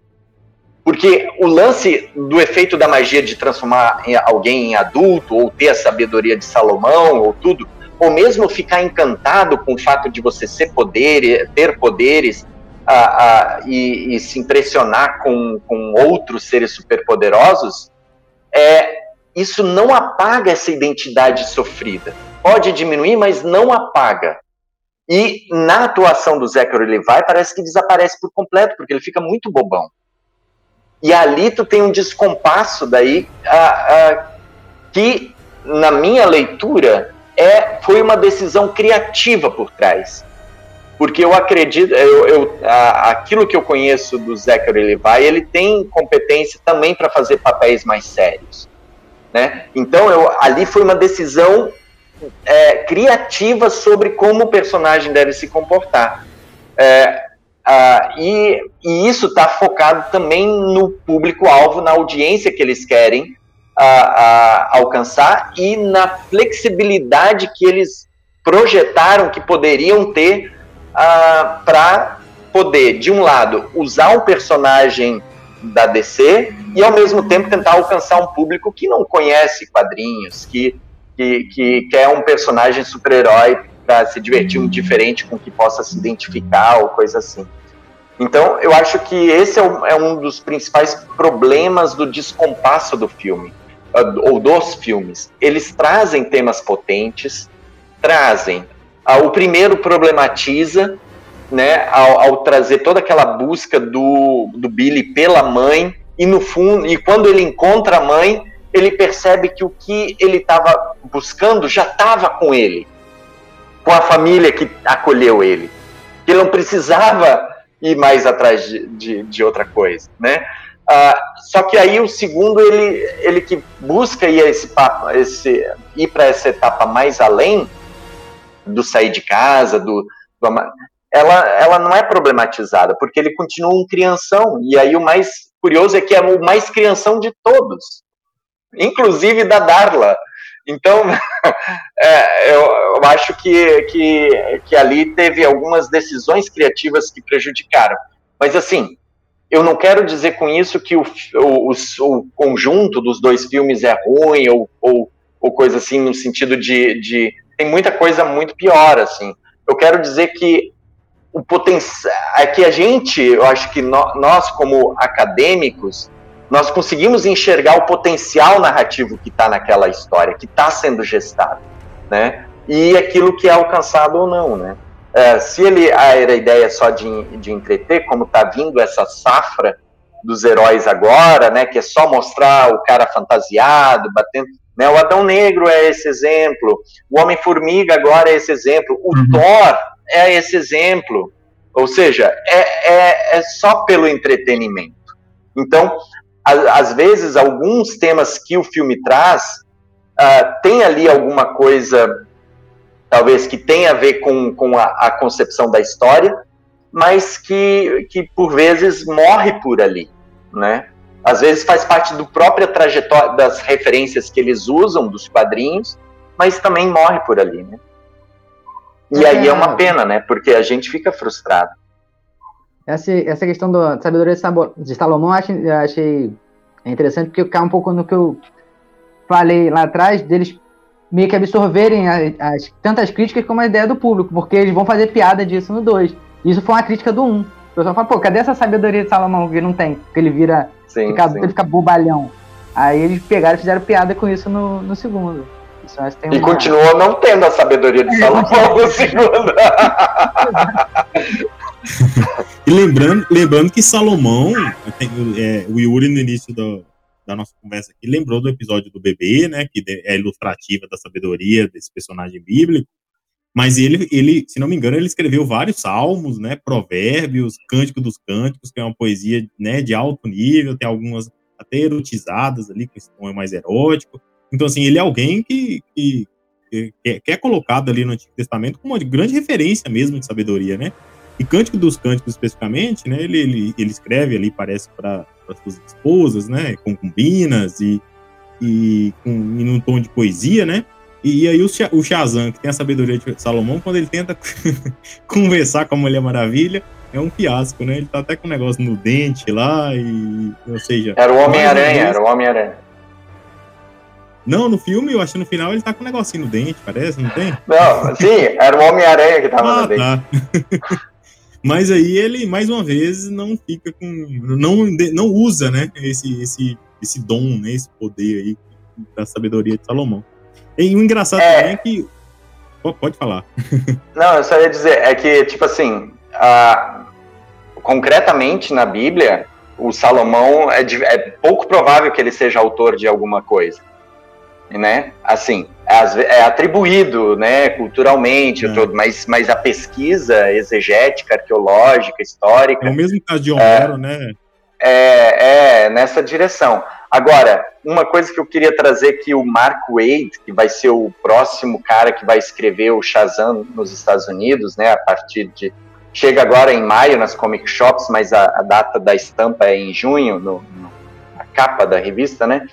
É, ele, numa entrevista que ele deu para o The Comics Cube, eu gostei bastante do que ele falou, porque ele disse que esse é o principal poder que ele quer explorar no Shazam, no, no arco dele. E aí ele disse assim: a sabedoria de Salomão não significa ser alguém super inteligente, mas significa ser alguém que consegue visualizar o problema que está acontecendo e buscar e projetar soluções para aquele problema. Como é o caso do Salomão, né? Que chegaram as duas mulheres lá. Para psicologia, ah? inclusive, Yuri, inteligência é a capacidade de resolver problemas, né? Que se encaixa com o que você está dizendo. Muito bem. Então, é, é, mais nessa direção. Que às vezes o pessoal acha que uh, associa inteligência a acúmulo de, de, de não a capacidade de pensar, mas ao, acúmulo de informações, né? Aquele arquivamento enciclopédico e, e, uhum. e não necessariamente a capacidade de pensar. E uh, eu acho que no comum, quando a gente se refere à ideia da sabedoria, né, é, nessa, é justamente nessa perspectiva dessa, do desenvolvimento dessa capacidade de pensar. E daí deve estar a história do bebê, eu te cortei, desculpa. Ah, não, não, sim, do, do bebê no caso, né? Que as, uma, as duas querem então reivindicando serem mães do bebê, e ele diz: não, vamos cortar o bebê ao meio, cada uma fica com uma metade. E aí a verdadeira mãe diz: não, se é isso, então deixa a outra ficar com o bebê, né? E aí ele diz: ah, não, então tu é a verdadeira mãe, então fica com o bebê. Porque ela é capaz de abrir mão do filho para que ele pelo menos viva, né? Então é, mais nesse sentido. Parece que, que o filme tem, tem muitas referências de outros filmes, né? Parece que aparece a boneca Annabelle lá, tem as referências de Harry Potter, né? Com a caneta lá, que escreve sozinha. Tem do Monstros S.A., no sentido de abrir portas e aparecer um monstro, mais ou menos aquela mesma lógica. Ele, ele tem essas inspirações, né? Ah, tem, tem, até uma citação ali da Marvel, né? Que ele faz ali uma piadinha, se eu não me engano, agora não vou lembrar, só, só me lembro que tem ali uma, uma, uma piada, então tá, tá, tá cheio de easter eggs, assim, o filme. Eu acho que foi na, na cena pós-crédito, né? Do. do ah, por que não é Vingadores, alguma coisa assim? Ah, sim, sim, isso, isso, isso. É, outra coisa que eu, que eu pensei aqui, o Yuri tava falando que família é, é, ela não necessariamente tem esse, esses laços sanguíneos, né, genéticos, mas sim de, de, de, de afeto, né. É, só que eu, eu, fiquei pensando na hora que você estava falando, Yuri, sobre a questão do, do, do, do processo para compreensão dessa, dessa questão, né.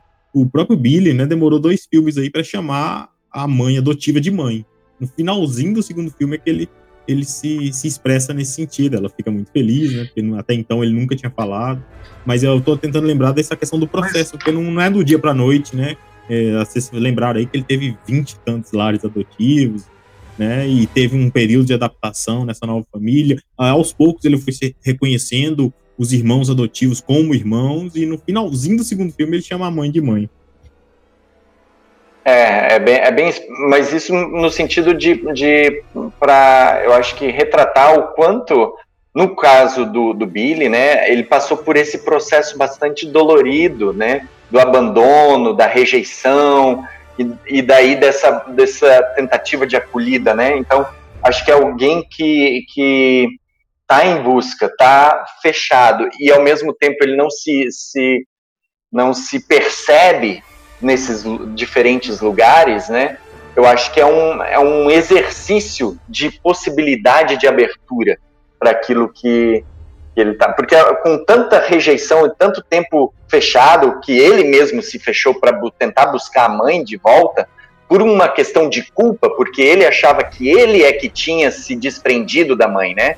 Porque essa é a conversa dele com ela depois. Porque ele pede desculpa, olha, me desculpa porque fui eu que me perdi, eu perdi a minha bússola, eu fui atrás dela e eu não consegui te encontrar e, e não desisti nunca de te encontrar. Então, tem todo esse, esse movimento e nesse processo de 16 anos, ou, ou no caso ele tinha 10, ou 6 anos, aliás, ele tinha 6 anos, de 10 anos dessa busca, ele se fecha emocionalmente, ele se fecha como, como indivíduo, né? E eu acho que esse processo de abertura, dessa construção de afeto, isso, isso é um processo é, paulatino também. E eu acho que nesse sentido, a, essa parte do roteiro está bem coerente, assim, juntando os dois filmes, e a atuação do Asher Angel está condizente. Por isso me irrita muito a atuação do Zachary Levi nesse processo.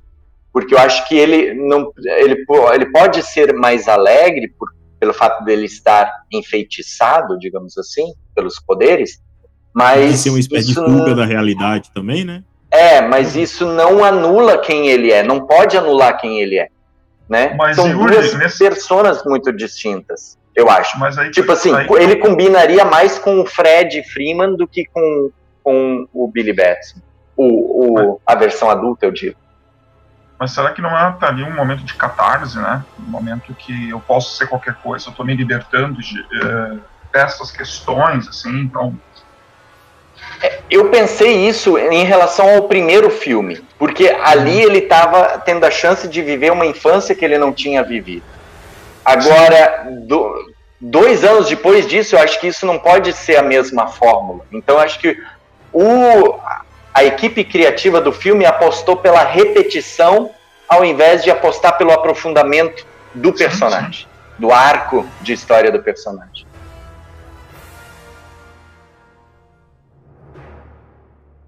Mas eu também eu tinha pensado justamente nesse negócio de realização da infância na análise do primeiro filme, assim. Só que eu acho que isso não deveria continuar simplesmente no segundo, acho que devia ser uma evolução. Pois é, eu achei, eu achei, eu achei, o roteiro um pouco preguiçoso em relação ao primeiro, que ele repete muitas questões, assim, e, é, e, é, é bem poderia isso. ser aprofundado, eh, sendo que o primeiro filme ah, foi demais, assim, um é. sucesso eh, estrondoso, e vem no segundo parece que foi muito preguiçoso a forma que foi apresentada as coisas, né? É, é, eram as mesmas questões e tal, alguma é. questão se aprofundou um pouco mais, mas assim, sei lá, o roteiro não ficou o primeiro Mas, teve 90% de aprovação, né? Sim. Eu acho que é por isso que o segundo também não, não ficou tão divertido. Mesmo ele sendo. Eu não achei ele um filme ruim. Mas ele não é tão divertido. Nem divertido ele é tão quanto o primeiro. Que também, pois, acho, exatamente essa questão dessa repetição e dessa. Da, a personalidade dele me incomoda até no primeiro. Embora eu compreenda essas questões que vocês colocaram, me incomoda até no primeiro. Mas passa. No primeiro é questão passa. de coerência, né, Diego? É, exatamente. Eu acho que não ficou muito legal nesse sentido. Não, não, ficou, não que não ficou melhor, poderia ter ficado melhor. Eu não vou falar que não ficou legal. É, e, e aí bateu uma dúvida: o, o Billy não chama a. Me esqueci o nome da personagem, de mãe de, no final do primeiro filme. Isso eu fiquei assim, quando eu assisti ele, não, ele chamando ela de. Clara, né? Clara, ou Ana? Rosa. Rosa, Rosa. Chamando ela de Rosa, eu pensei assim, tá, mas primeira vez que ele chamou assim, eu Tá, mas no final do primeiro ele já não chama de hum, mãe. Eu, eu fiquei assim, eu ah, vou ter que ver o, o, o primeiro novamente para tirar isso. Eu conversei com outra pessoa que eu, eu fui assistir na cabine. Eu fui conversar com outra e disse assim, cara, eu tive a mesma impressão. Eu disse assim, pô, cara, duas pessoas têm a mesma impressão, assim, não, que, uh, talvez falou mesmo. Talvez ficou subentendido, assim. né? É, ou isso, o filme ficou tão é, bom que ficou também, só como subentendido porque no meu entendimento ele já tinha é, esse reconhecimento que eles eram os pais, né? uh, no final do filme. Que tinha aquela questão assim, ah, eu tô num lar, mas é mais um lar que eu vou passar, e fica aquela questão, e no, e no final ele tem esse encontro, assim, essa é minha família, é aqui que me protege, é aqui que eu consegui. Então, assim, o, o primeiro teve isso, e no segundo começa ele tendo, tipo, ainda uma rejeição, né, e eu fiquei com a Rosa, e eu, ué, tá, mas isso não, isso foge um pouco do que, que eu vi lá no, no final do primeiro, e aí eu fiquei assim, será que não chamou de mãe já lá? Essa foi uma, uma não, questão, não. assim, né? Uhum. Não, não chegou a chamar, não. O que aconteceu no final do, do primeiro foi aquele momento de comunhão na mesa. Uhum. Foi muito emblemático, porque ele nunca se envolvia na mesa e no final ele, uhum. ele envolveu.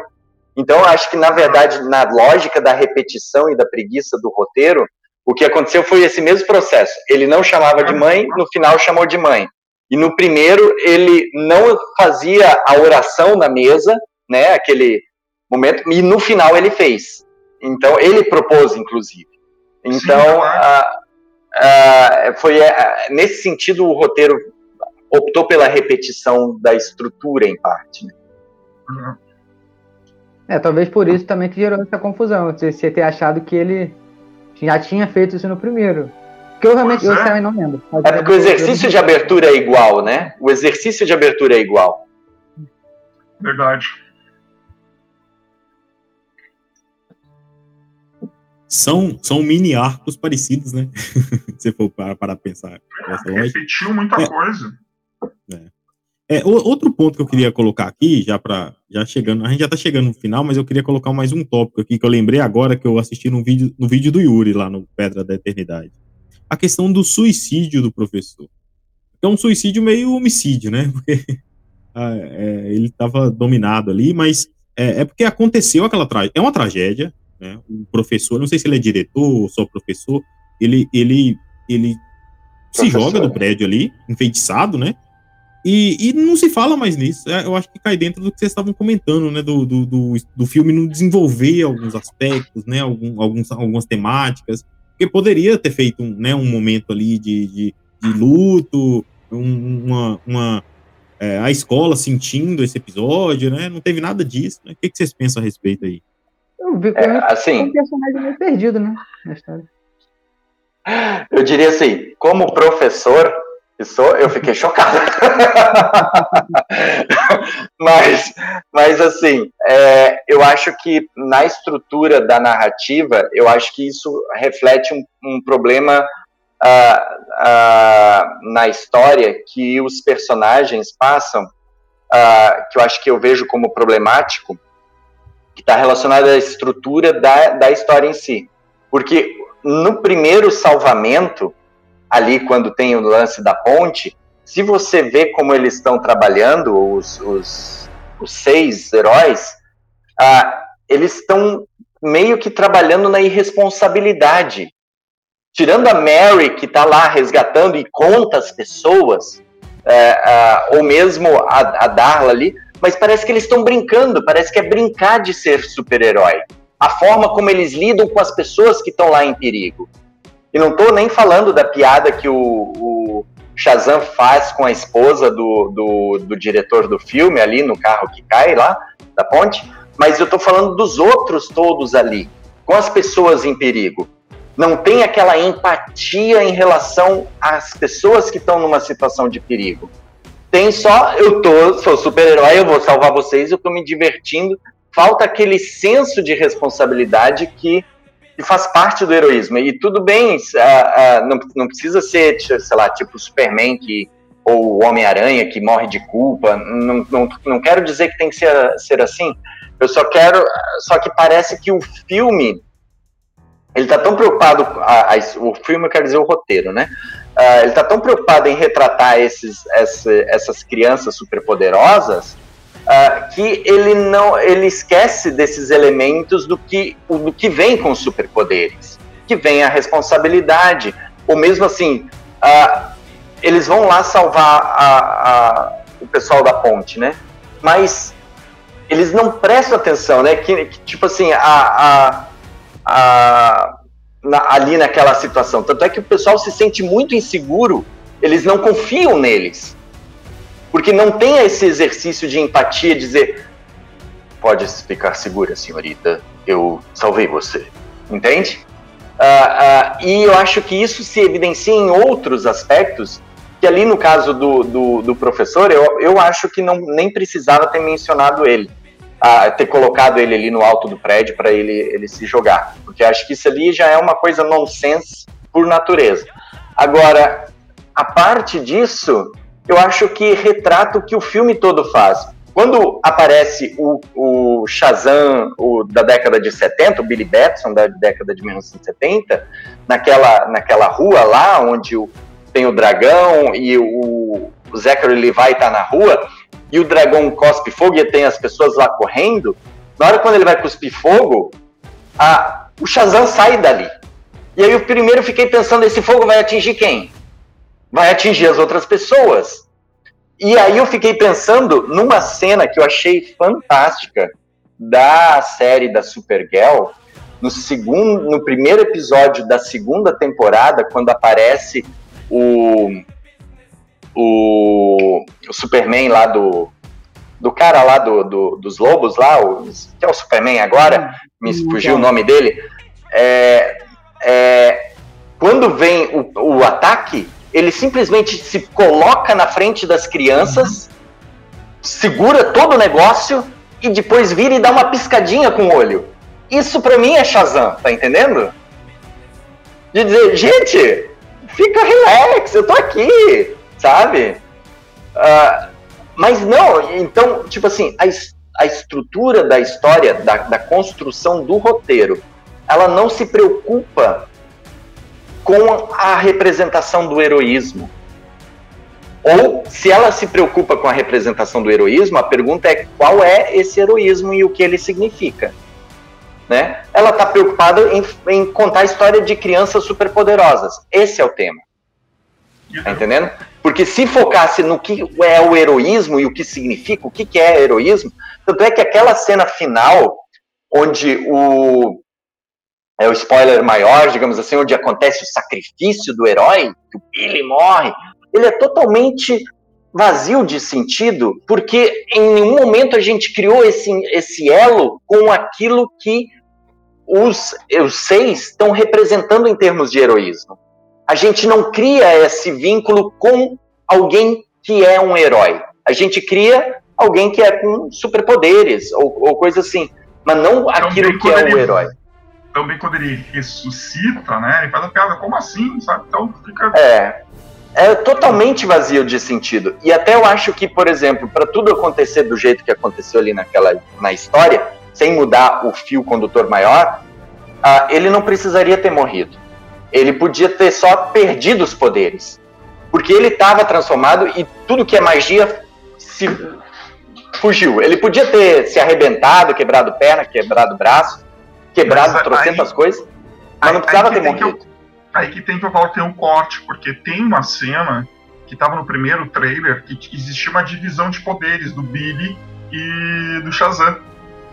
Uh, que depois sumiu na internet, não sei se alguém salvou, que tem uma cena assim de, de divisão dos dois. Tem uma divisão dos dois. E eu pensei assim, cara, ele vai perder os poderes. Assim, pum. Depois teve um outro trailer e Talvez eu tenha essa trilha até no meu Instagram, talvez eu, eu publiquei lá, mas assim, tem, tem essa divisão. Eu pensei, cara, ele vai, né, vai perder esses poderes. Então, e, e tá nessa questão da que parecia ser aquela redoma. Eu acho que teve hum. né, cortes ali para a questão final do filme, não sei. Uh, porque eu. Até a gente conversou depois com, com várias pessoas que assistiram o filme alguns são críticos de cinema, e os caras dizem assim, não, não, teve corte, porque isso, isso, aquilo, teve os filmes que foram cancelados, assim, bababá, bababá, babá, e talvez iam aparecer nesse filme e tal, há, notícias disso, eu, tá, eu não eu desconhecia isso, mas daí eu me lembrei que, cara, cadê essa questão daquela cena que aparece uh, do próprio Shazam conversando com o Billy, assim, eu disse, ué, sumiu? Isso não apareceu. Eu não me lembro de ter visto isso. Foi uma, bem rapidinho, bem rapidinho que aparece no, no primeiro trailer que saiu. Uh, eu acho eu que tenho é todos salvos, eu posso até olhar. Ah, então dá uma olhada. Mas...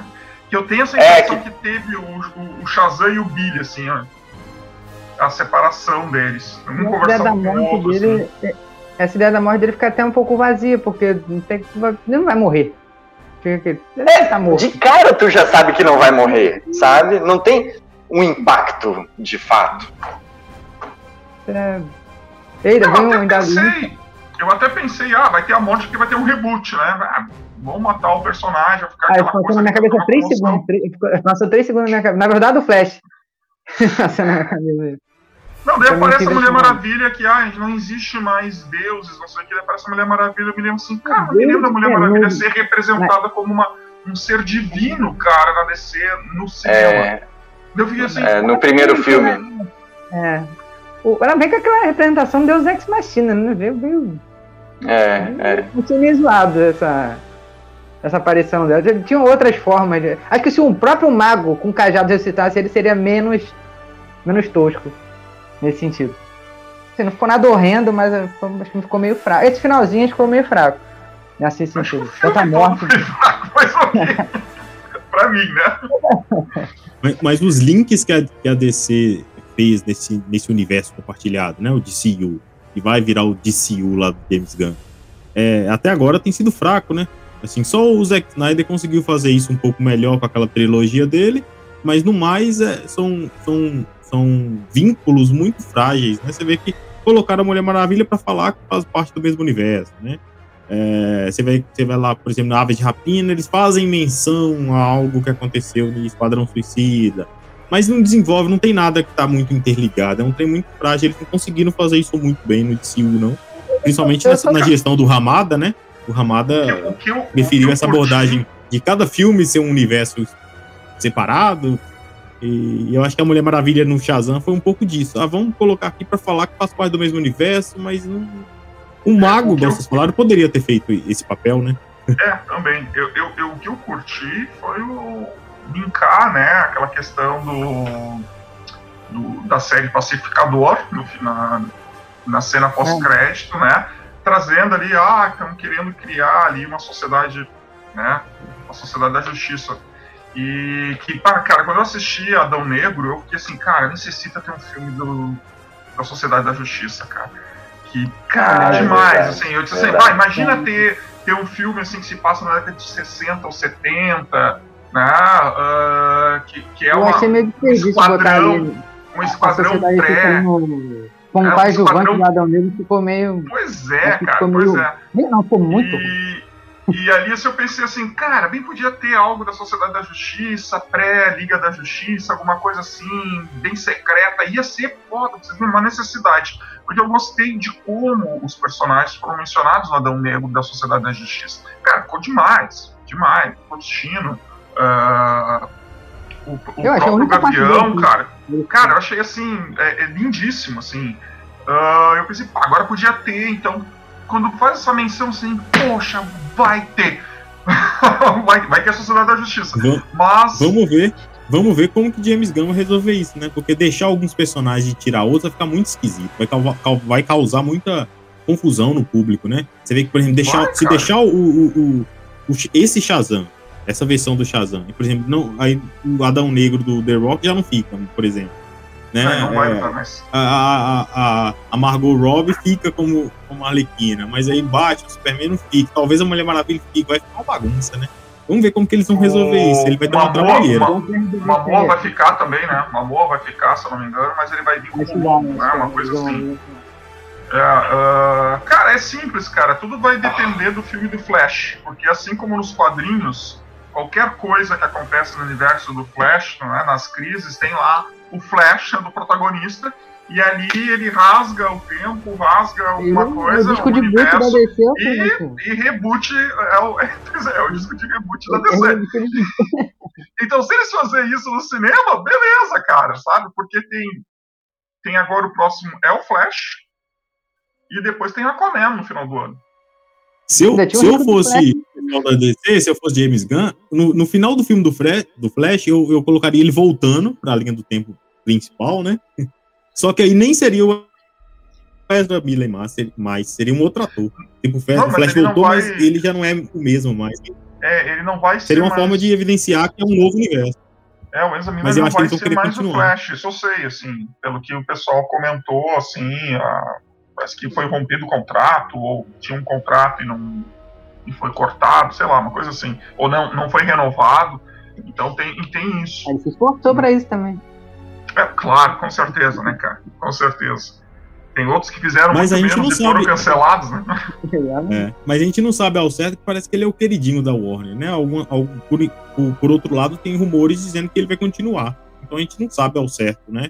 O que, que vai acontecer. Eu mudaria. Se quiser continuar com ele, dá um papel menor pra ele, né? Porque se ele aprontar de novo, aí dá um jeito de tirar o personagem. Agora o Flash, como que tira do universo, né? Que é um Cara, personagem eu- fundamental, né? É, eu tenho, eu tenho medo ali do, do futuro da DC, ah, porque assim, a DC tá fazendo várias coisas ao mesmo tempo, vários universos ao mesmo tempo, é séries, é ó, filmes no cinema que são universos alternativos, tipo The Batman, cara, é um universo completamente ah, alternativo, o Joker, que eu acho que não precisaria ter um segundo filme, eu tô com receio desse, uh, desse musical que, que vai vir, que é um outro universo, e tem esse universo que vai ser rebutado. Tá? E que vão usar alguns personagens, outros não, tipo Jason Momoa parece que já assinou para ser o Lobo. Ah, que bacana, cara. Acho que o, o- o- a, a aparência dele ia combinar bem mais, mas também ele é muito bom como Aquaman. Tá? Ou vão trazer uma outra Liga da Justiça, que não vai ter Batman, não vai ter Superman, né? Vai ser aquela Liga da Justiça do final dos anos 70 e anos 80 da DC, né? Quando vê, pode ter outros personagens, assim como a, a, a própria Marvel tá fazendo com os Vingadores, né? Então, é uma, uma possibilidade, porque eu não consigo ver o Batman do, do Pattinson, né, nesse universo aí, cara. Quer dizer, isso não quer dizer, Uhum. quando vê, eles estão criando. Que fez sucesso, né? The Batman fez sucesso, eles não vão dizer, não, rebuta isso aqui, não, não vamos mais usar nada disso, porque tem uma série do Pinguim que tá pra sair agora.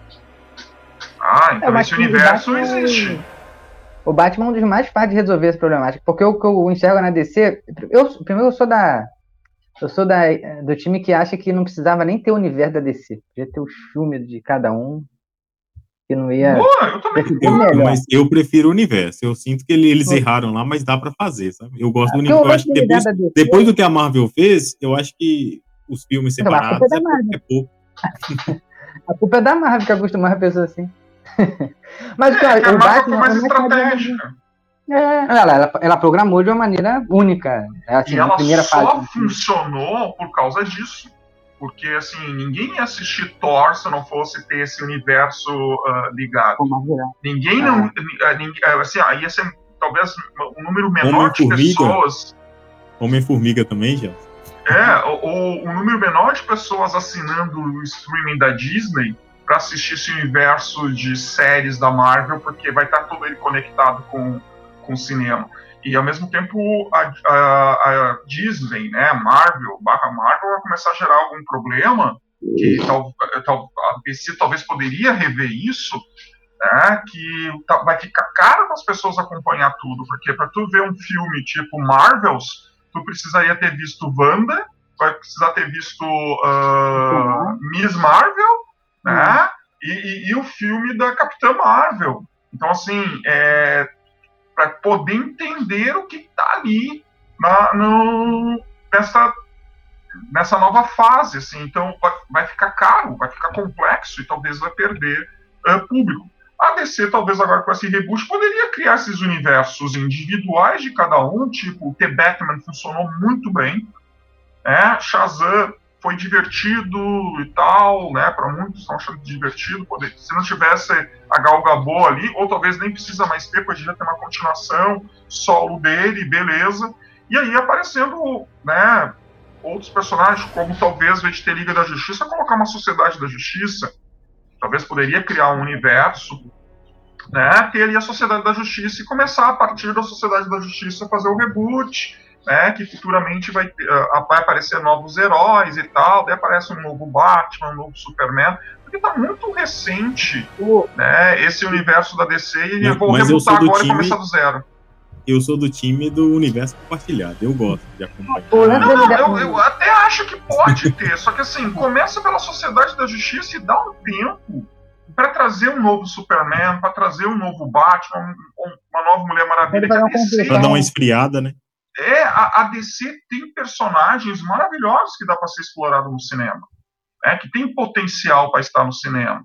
Então, talvez assim, bah, pegaria a Sociedade da Justiça, começasse a trabalhar essa sociedade, né, trazer uh, muitos personagens que são maravilhosos ali, né, trabalha, dá um tempo até aparecer, pô, aparecer um Superman, né, aparecer um Batman, né, aí tu verdadeiramente está fazendo um, um, um, reboot bacana, né, tem um certo ponto, não ter já um filme do Superman 2025, né, 2025, se não me engano. É. É, 2025 em cima, cara. Sabe? Eu, cara, não sei, eu, eu, eu fico assim, sabe? Eu torço muito para dar certo. Porque Superman Legacy, nossa, é um quadrinho maravilhoso. James Gunn é um cara assim que adoro ele. Uh, tive o prazer de conhecer pessoalmente. E tem até o autógrafo do cara. Uh, e, e, torço muito, porque é um ótimo uh, diretor, o cara, tudo que ele mete a mão, ele faz muito bem, e eu espero que ele tenha sucesso e que verdadeiramente arrume essa baguncinha feita pelo universo da, da DC. Lógico que antes era a Warner, né? Não tinha esse uh, DC Studio, era a Warner. Então a Warner está se lixando para o universo, para essa né? Essa universo quadrinho, vamos botar aqui, vamos ver se funciona e tal. Diferente do que aconteceu com a Marvel, mas também a Marvel tá cansando. A Marvel tá ficando caro. Tu precisa assistir todos os filmes, todas as séries, para poder entender. Tipo, o, as pessoas que não assistiram o Pacificador já não, não vão entender, o, ou o Adão Negro, não vão conseguir entender o que, que aparece lá no, na cena pós-crédito do, do, do Shazam. Então já tem um pequeno universo né, compartilhado ali. E, e, eu, e eu tenho certo um pouco de receios com esses grandes universos, tipo que a, a Marvel está fazendo, né, que é a animação, a série normal, uh, porque o Airif parece que está na fase 4, né, e tem essa animação, as séries e o cinema. Cara, é muita informação, é muita coisa.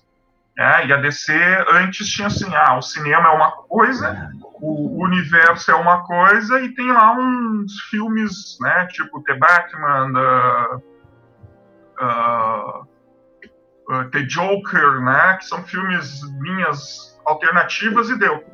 E agora já começaram que... a mexer, né? Começaram a, a série tá junto com o filme, ligado com umas coisas de um filme que foi cancelado, ator não sei, eu, pra mim acho que tá meio bagunçado ainda. Por mim teria continuado. Só que a DC demorou demais, os atores envelheceram, o Ben Affleck tá com 50 anos já. Né, o Nossa, 50 é velho? Não, mas pra, pra, interpretar o Batman, né? É porque, ó, você ver, o, o, Henry Cavill começou com 30, né? 30 e pouco. De, de, já tem 10 anos o, o, primeiro filme dele, então acaba que. Mas o pessoal tá esperando o retorno do Michael Keaton. O pessoal tá esperando o retorno do Michael Keaton. O que, tu quer? O problema é Hoje nós temos tecnologia, cara. Não, não teve ali atores que morreram e os caras botaram ainda, ressuscitaram os não, Mas, pra... mas é, no sentido, é no sentido que eles cansam também, né? Por exemplo, você ter vinculado com o personagem, aí você acha, por exemplo, Ben Affleck é um ator famoso. Eu não sei se ele anima é, é, voltar pro Batman, mas se ele animar, se ele animasse, né? É, ele, ele, do jeito que ele é, né? Assim, que a gente, que a gente acompanha acompanhou a vida dele é, quando ele afastou do Batman, ele pode acontecer de novo, né? Dele perder o, o interesse pelo personagem, aí ter que. Aí ele se decepcionou bastante ali, né? Porque ele tava para dirigir um filme do Batman, uhum. né? E aí, por conta dessas questões políticas, eu acho que a indústria do, da cultura pop relacionada ao universo dos super-heróis, ela fatura muito dinheiro muito dinheiro com royalties, e não é nem só a questão dos filmes, é toda a leva de brinquedos e estampa de caderno e estampa de camisa. Mais dinheiro, e, mais dinheiro que é, cinema. É muito, é muito. Então, tipo assim, isso aí é um, é um. Todo mundo quer o olho gordo cada vez mais em cima. E eu acho que, que esse é um mal que, que talvez a Marvel está passando e que a DC também vai acabar passando, sabe? E, e o pessoal que é que gosta assim, que se preocupa com a questão mais artística do processo, se aborrece, se chateia, né? Porque não é o personagem uh, pelo personagem, pela história que quer contar em primeiro plano, né? É o quanto ele pode reverberar, né? Na época do Michael Keaton, por exemplo, quando eles fizeram Batman 2, o Retorno, tinha até gerente de McDonald's dando pitaco. Então, tipo assim, é, é, eu acho que esse é um mal dessa indústria que prejudica o artístico pelo financeiro. Né? E muitos, o próprio diretor do Shazam, por exemplo, ele não quer mais saber disso. Porque ele, ele quer voltar para os filmes arte de horror que ele adora, que, que, que ele faz no YouTube com a esposa, que ele consagrou no, no, em Hollywood fazendo, né? Porque é muito desgastante, né? Todos acabam falando em algum momento, né? No início a gente falou do, do, do nerd fundamentalista e do nerd pietista. Todo, todo artista acaba se deparando com esse perfil. E é muito desgastante. O pessoal diz, ó, nunca recebi tanto hate, tanto perseguição. O pessoal não quer isso sabe? Tem coisas que não vale o dinheiro que se pode ganhar, né? E isso, e, e aí vai chegar um momento em que a indústria vai do, do, do super-herói, digamos assim, ela vai se estagnar criativamente, porque você só tá, vai estar tá fazendo, que é o que aconteceu, por exemplo, com Homem-Formiga agora, né? Tu tá fazendo já na onda por ter que ter obrigação de fazer e, e é pelo filme, é pelo por movimentar a coisa, não é pelo que o personagem significa, os temas potentes que ele pode trabalhar.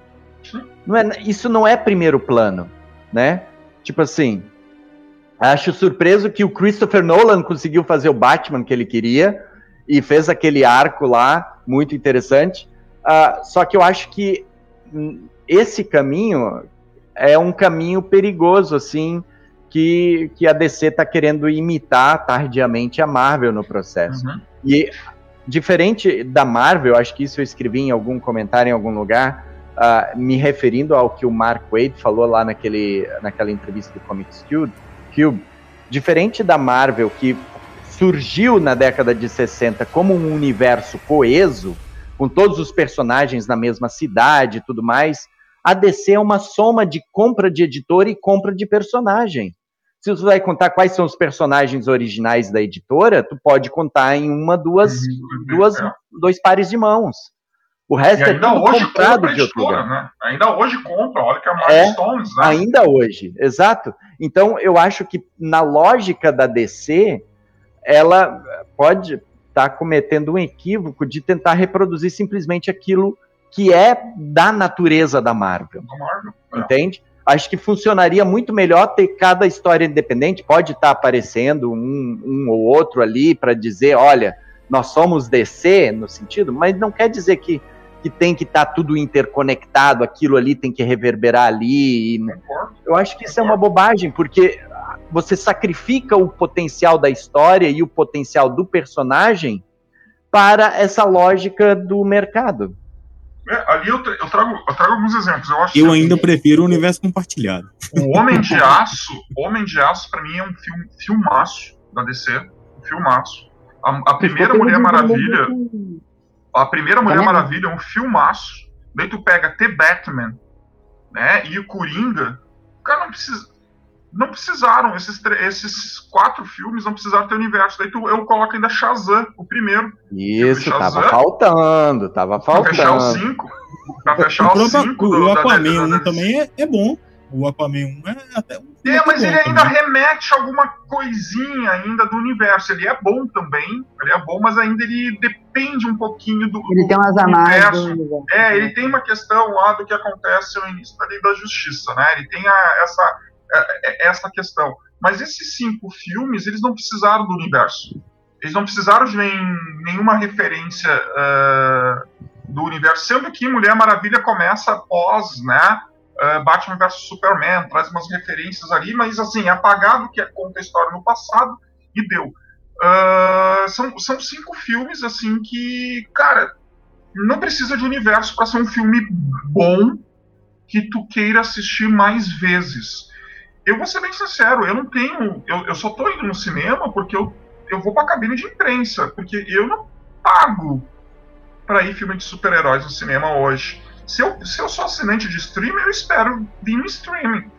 Eu não tenho mais essa questão de ah, ah mas Gelson, mas tu pesquisa quadrinhos, não sei o quê. Sim. Mas, cara, para mim pesquisar eu preciso dele rever várias vezes, então eu espero o streaming. Porque Homem-Formiga eu não assisti.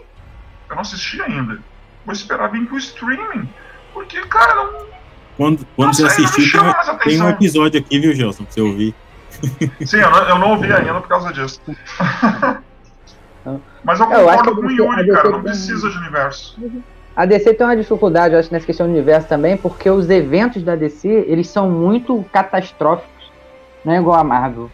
Tipo, um super-herói da DC já cria eventos, por exemplo, o próprio Shazam, a Mulher Maravilha apareceu lá no final, pô, não é possível. Um dragão surgiu do nada no meio da cidade, destruindo tudo, e ela vai aparecer só depois que ele já morreu. Na DC tem muito essa problemática. O Superman lutou ali de, de uma ponta a outra do continente quase e ninguém apareceu para ver qual era.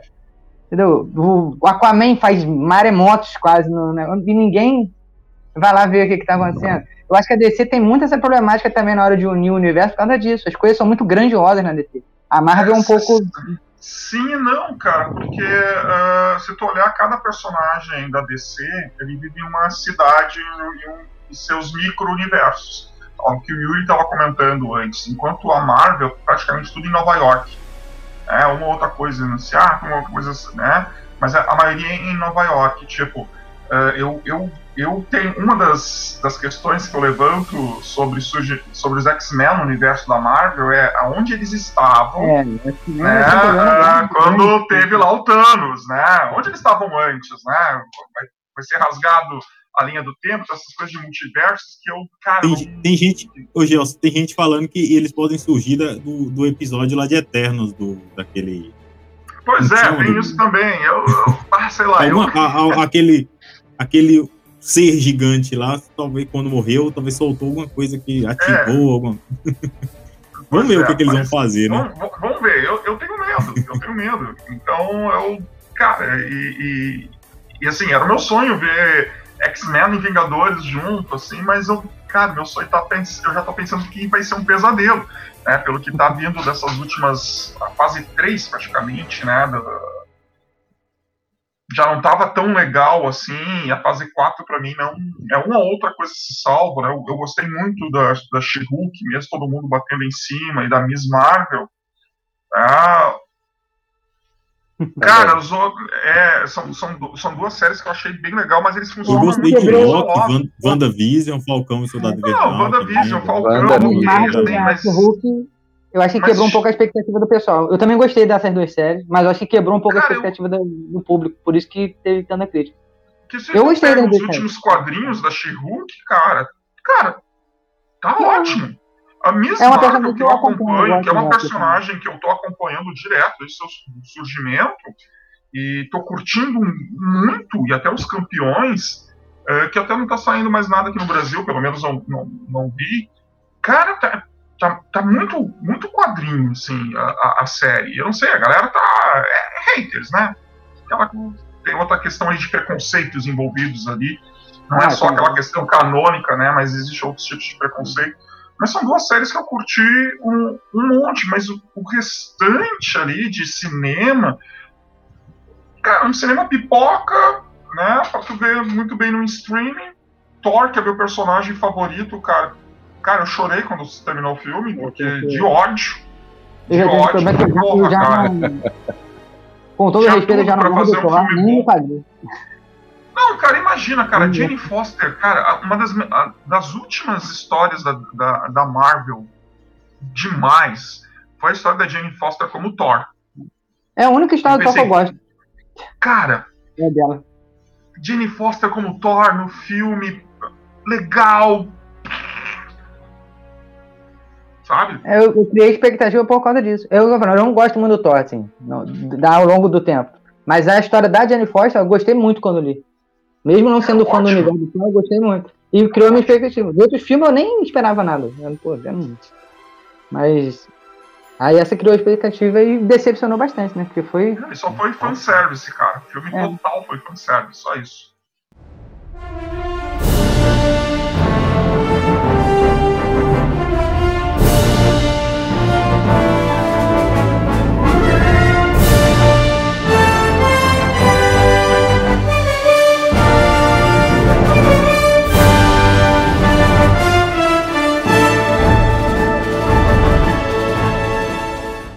Pessoal, é, a nossa conversa aqui já está dando duas horas já. Está tá sendo sensacional, a gente nem vê o tempo passar, de tão boa que foi. É, eu gostaria de agradecer vocês aí por, por terem aceitado o convite, por terem é, é, vindo aqui, né, conversar com a gente. Foi um ótimo bate-papo, adorei. Você viu que nós falamos né, dessa questão é, dos filmes, dos quadrinhos de super-heróis como um todo no primeiro momento, depois entramos nas, na história do Shazam, principalmente dos dois filmes, né? É, e aí, no, agora no finalzinho, a gente tá deixando, deixando nós deixamos é, é evidenciar aqui nosso, lado, nosso lado Foi devagar. E aí batemos um papo aqui devagando mesmo sobre os mais diversos temas aí do, dos, do universo compartilhado. Foi muito bom. Depois nós vamos marcar uma conversa para a gente desenvolver esse bate-papo aqui. Mas eu gostaria de agradecer vocês imensamente aí. Foi uma ótima conversa, mais um ótimo episódio aqui do Parajás Podcast. Né? Gostaria de convidar aí quem está nos assistindo, quem está nos ouvindo também, a ouvirem outros episódios, né? O, o, Yuri já esteve aqui com a gente no episódio 8 lá, que nós falamos sobre o Adão Negro, o filme do Adão Negro, sobre o personagem de maneira geral. O Gelson estava lá também. É, o Gelson já participou de um episódio sobre Vandinha, que é o episódio 11, um episódio sobre o do, o do Adão Negro, que é o 8 também, já participou do primeiro, sobre The Batman, né?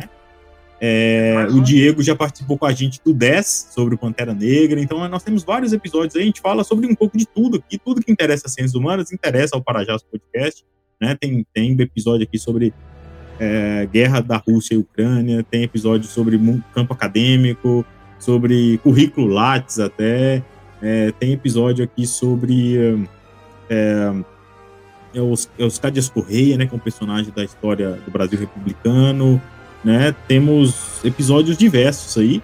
É, a gente está pensando, inclusive, no, talvez o próximo episódio vai ser sobre um tema do direito, né? Então a gente está falando um pouco de tudo, né? Sobre vários, vários assuntos aí. Sobre eleições, tem episódios aí sobre eleições no Brasil 2022. Então, tem para todos os gostos aí. Depois vocês procurem aí o, os episódios que interessam a vocês, né? Nem, nem todos é, interessam, né? É, mas vejam, vejam aí os episódios que interessam e, e ouçam, porque tá, tá bem bacana, né? Estão sempre convidados, assim, é, com, com conteúdo muito bacana, né? Igual esses de hoje, o Yuri, o Gelson e o Diego também. É, os episódios, a meu ver, né, estão tá, alto nível, sempre ótimas conversas e vale muito a pena.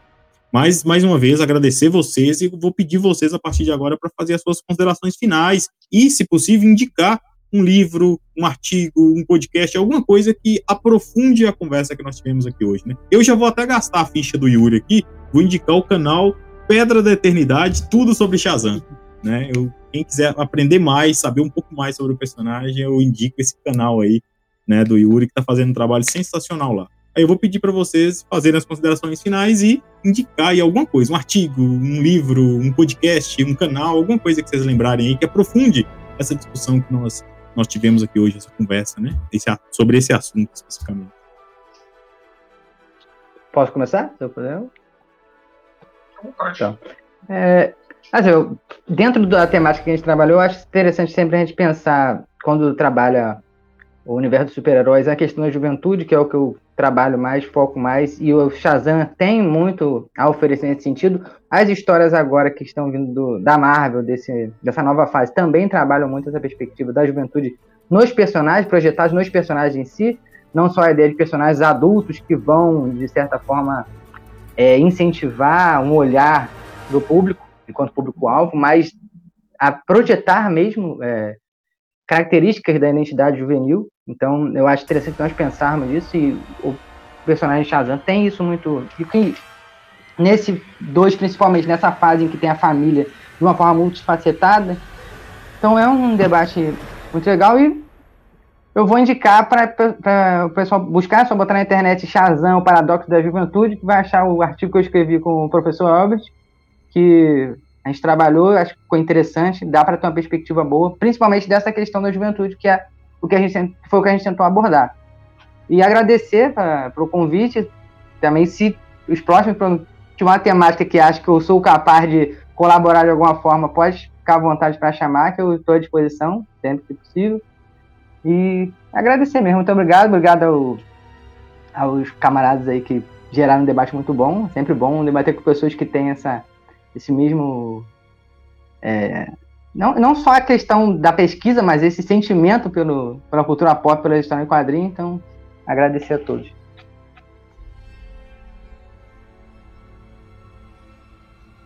Muito bem, então eu vou deixar o Gelson encerrar.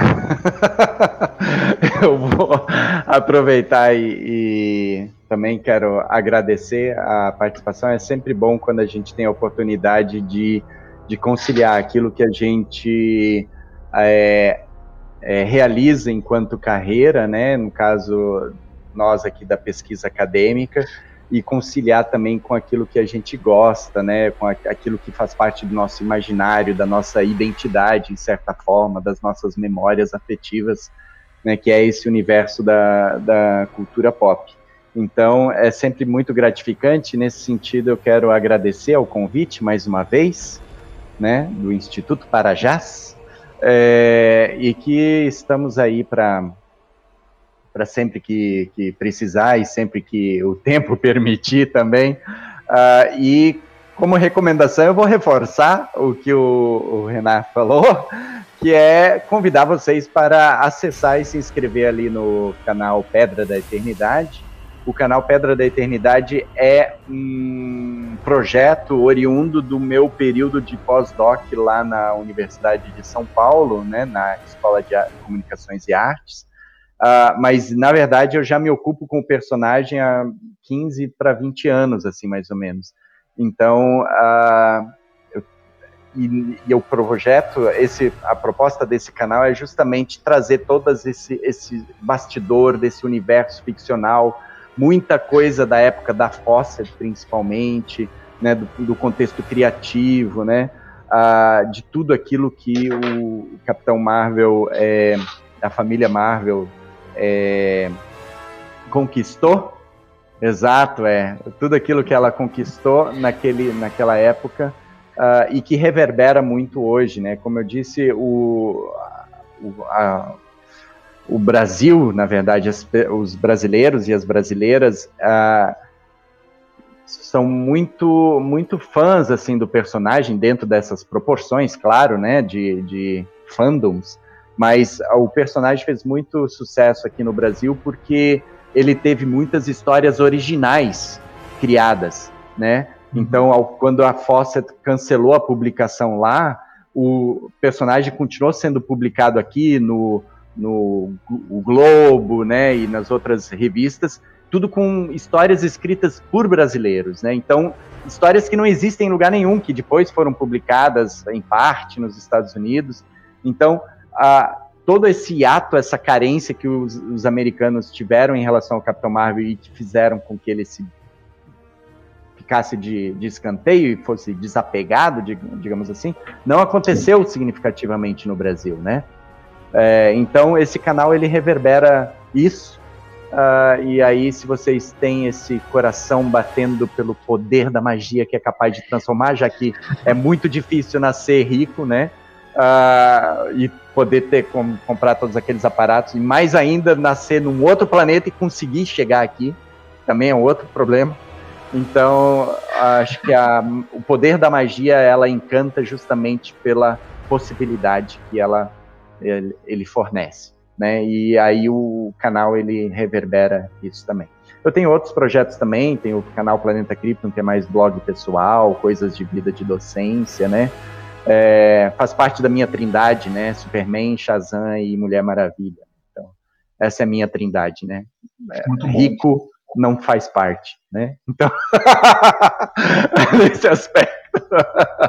é, então, é mais ou menos nesse sentido, né? Sempre que posto, eu estou tentando publicar a cada 15 dias, às vezes a cada semana lá, mas como eu também é, sou filmmaker e professor, pesquisador, então é, é, são muitas frentes diferentes, então às vezes fica complicado. é no é tempo que dá, né, Yuri?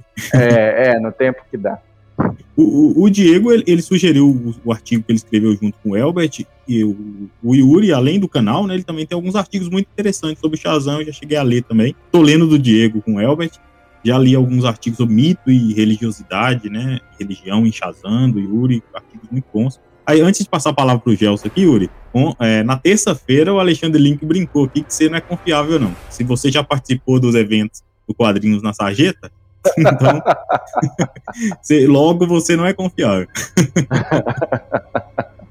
o Alexandre Link, ele é um amigo nosso, meu, do Gelson, assim, de bastante tempo. A gente tem, só para aproveitar o gancho rapidinho, a gente tem, um, até antes da pandemia, a gente vinha uh, promovendo um evento acadêmico todo ano de cultura pop e quadrinhos aqui na região sul, né, especialmente no Rio Grande do Sul. Uh, e o Alexandre, ele participou desde o primeiro. Então ele é tipo assim, a, a um dos pesquisadores de carteirinha aqui do universo, aqui do contexto uh, acadêmico aqui do, do, da região sul. Uh, então... Eu falei isso com ele, Yuri. Eu falei isso com ele na terça-feira. Eu falei que eu, eu descobri, né? É, comecei a acompanhar o trabalho dele, ele palestrando no CUT de Cultura, no canal lá. Exato. ele falou do exato. canal dele, aí eu fui lá no quadrinho na Sarria, tinha dois mil seguidores só. E hoje já tem cento e tantos mil seguidores lá, mas eu lembro, eu lembro dele que eu, a primeira vez que eu tive contato com ele foi através de uma palestra no CUT de Cultura, muito bacana, inclusive. É. Minha vez? Então, cara, novamente tenho que agradecer esse convite, é sempre uma satisfação estar aqui, uh, debater um pouco daquilo que a gente pesquisa, daquilo que a gente vê nessas produções, que são, são caras para nós, né, mexe com as nossas emoções, né, como a gente discutiu a respeito disso. E sempre é bacana uh, conhecer, uh, rever alguns amigos, né, porque desde a pandemia eu, eu, eu acho que eu e o Yuri a gente só vê online, né, às a gente está bem próximo.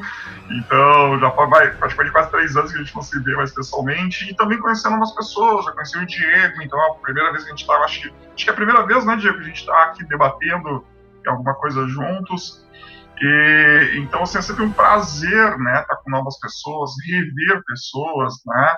O Renato também, a gente volta e meia, a gente está sempre se comunicando, né, conversando, então estar tá aqui, né, compartilhando nossos gostos, nossas pesquisas sempre é, é muito prazeroso. E para indicar, como a gente já discutiu algumas questões sobre fãs aqui, tem um, um, livro que, volta e meia eu, eu, dou uma olhada, ele não é um, um grande, para mim, não é um grande livro que fala sobre essas questões, mas ele dá várias chaves de leitura, que é o Super Fandom. É bem assim, Super Fandom, é um, é um livro que te dá muitas ideias para entender o que é esse universo do fã, né, dessa questão dos quase do sagrado, que aí a partir daquilo ali tu pode olhar outras produções e se interar uh, melhor. E também, né, o, aquela coleção Os Primeiros Passos, né, sobre o que é cultura e indústria cultural. Isso também te dá uma boa base, né, diante de tantas questões que a gente uh, discutiu aqui, eu acho que são livros que te dão uma boa base para entender e a partir disso, né, poder discutir, uh, analisar ou até, quem sabe, pesquisar e produzir. E também indico né, uh, Instagram aqui do Filó dos Quadrinhos, que há dois anos eu estou me dedicando a mostrar um pouco de pesquisa referente à cultura pop em ambiente escolar, principalmente com foco na educação, uh, com quadrinho, mas como estou recebendo convites agora né, para assistir sessões de imprensas né, de cinema e de séries, então também já estou englobando isso também nessas, nessas minhas análises, então ali é um material geralmente né, que eu vou focar um pouco de nostalgia, um pouco de pesquisa e instrumento é, para os professores utilizarem em sala de aula. Tá? Então, trago um pouco desse meu universo que estou envolvido em pesquisa dentro desse perfil. Então, né, são minhas dicas que eu dou aí. E, novamente, muito obrigado né, por, pelo convite de estar aqui. Né, o Instituto Parajá está de parabéns né, por essas iniciativas e no que precisar, né, pode sempre contar comigo. Com certeza vou contar com vocês aí em outros episódios, pra gente, com certeza vai, vai chegar alguns convites aí, novamente, pra gente conversar aqui. Gente, foi um prazer, né? Muito obrigado aí mais uma vez e, e até a próxima. Até a próxima.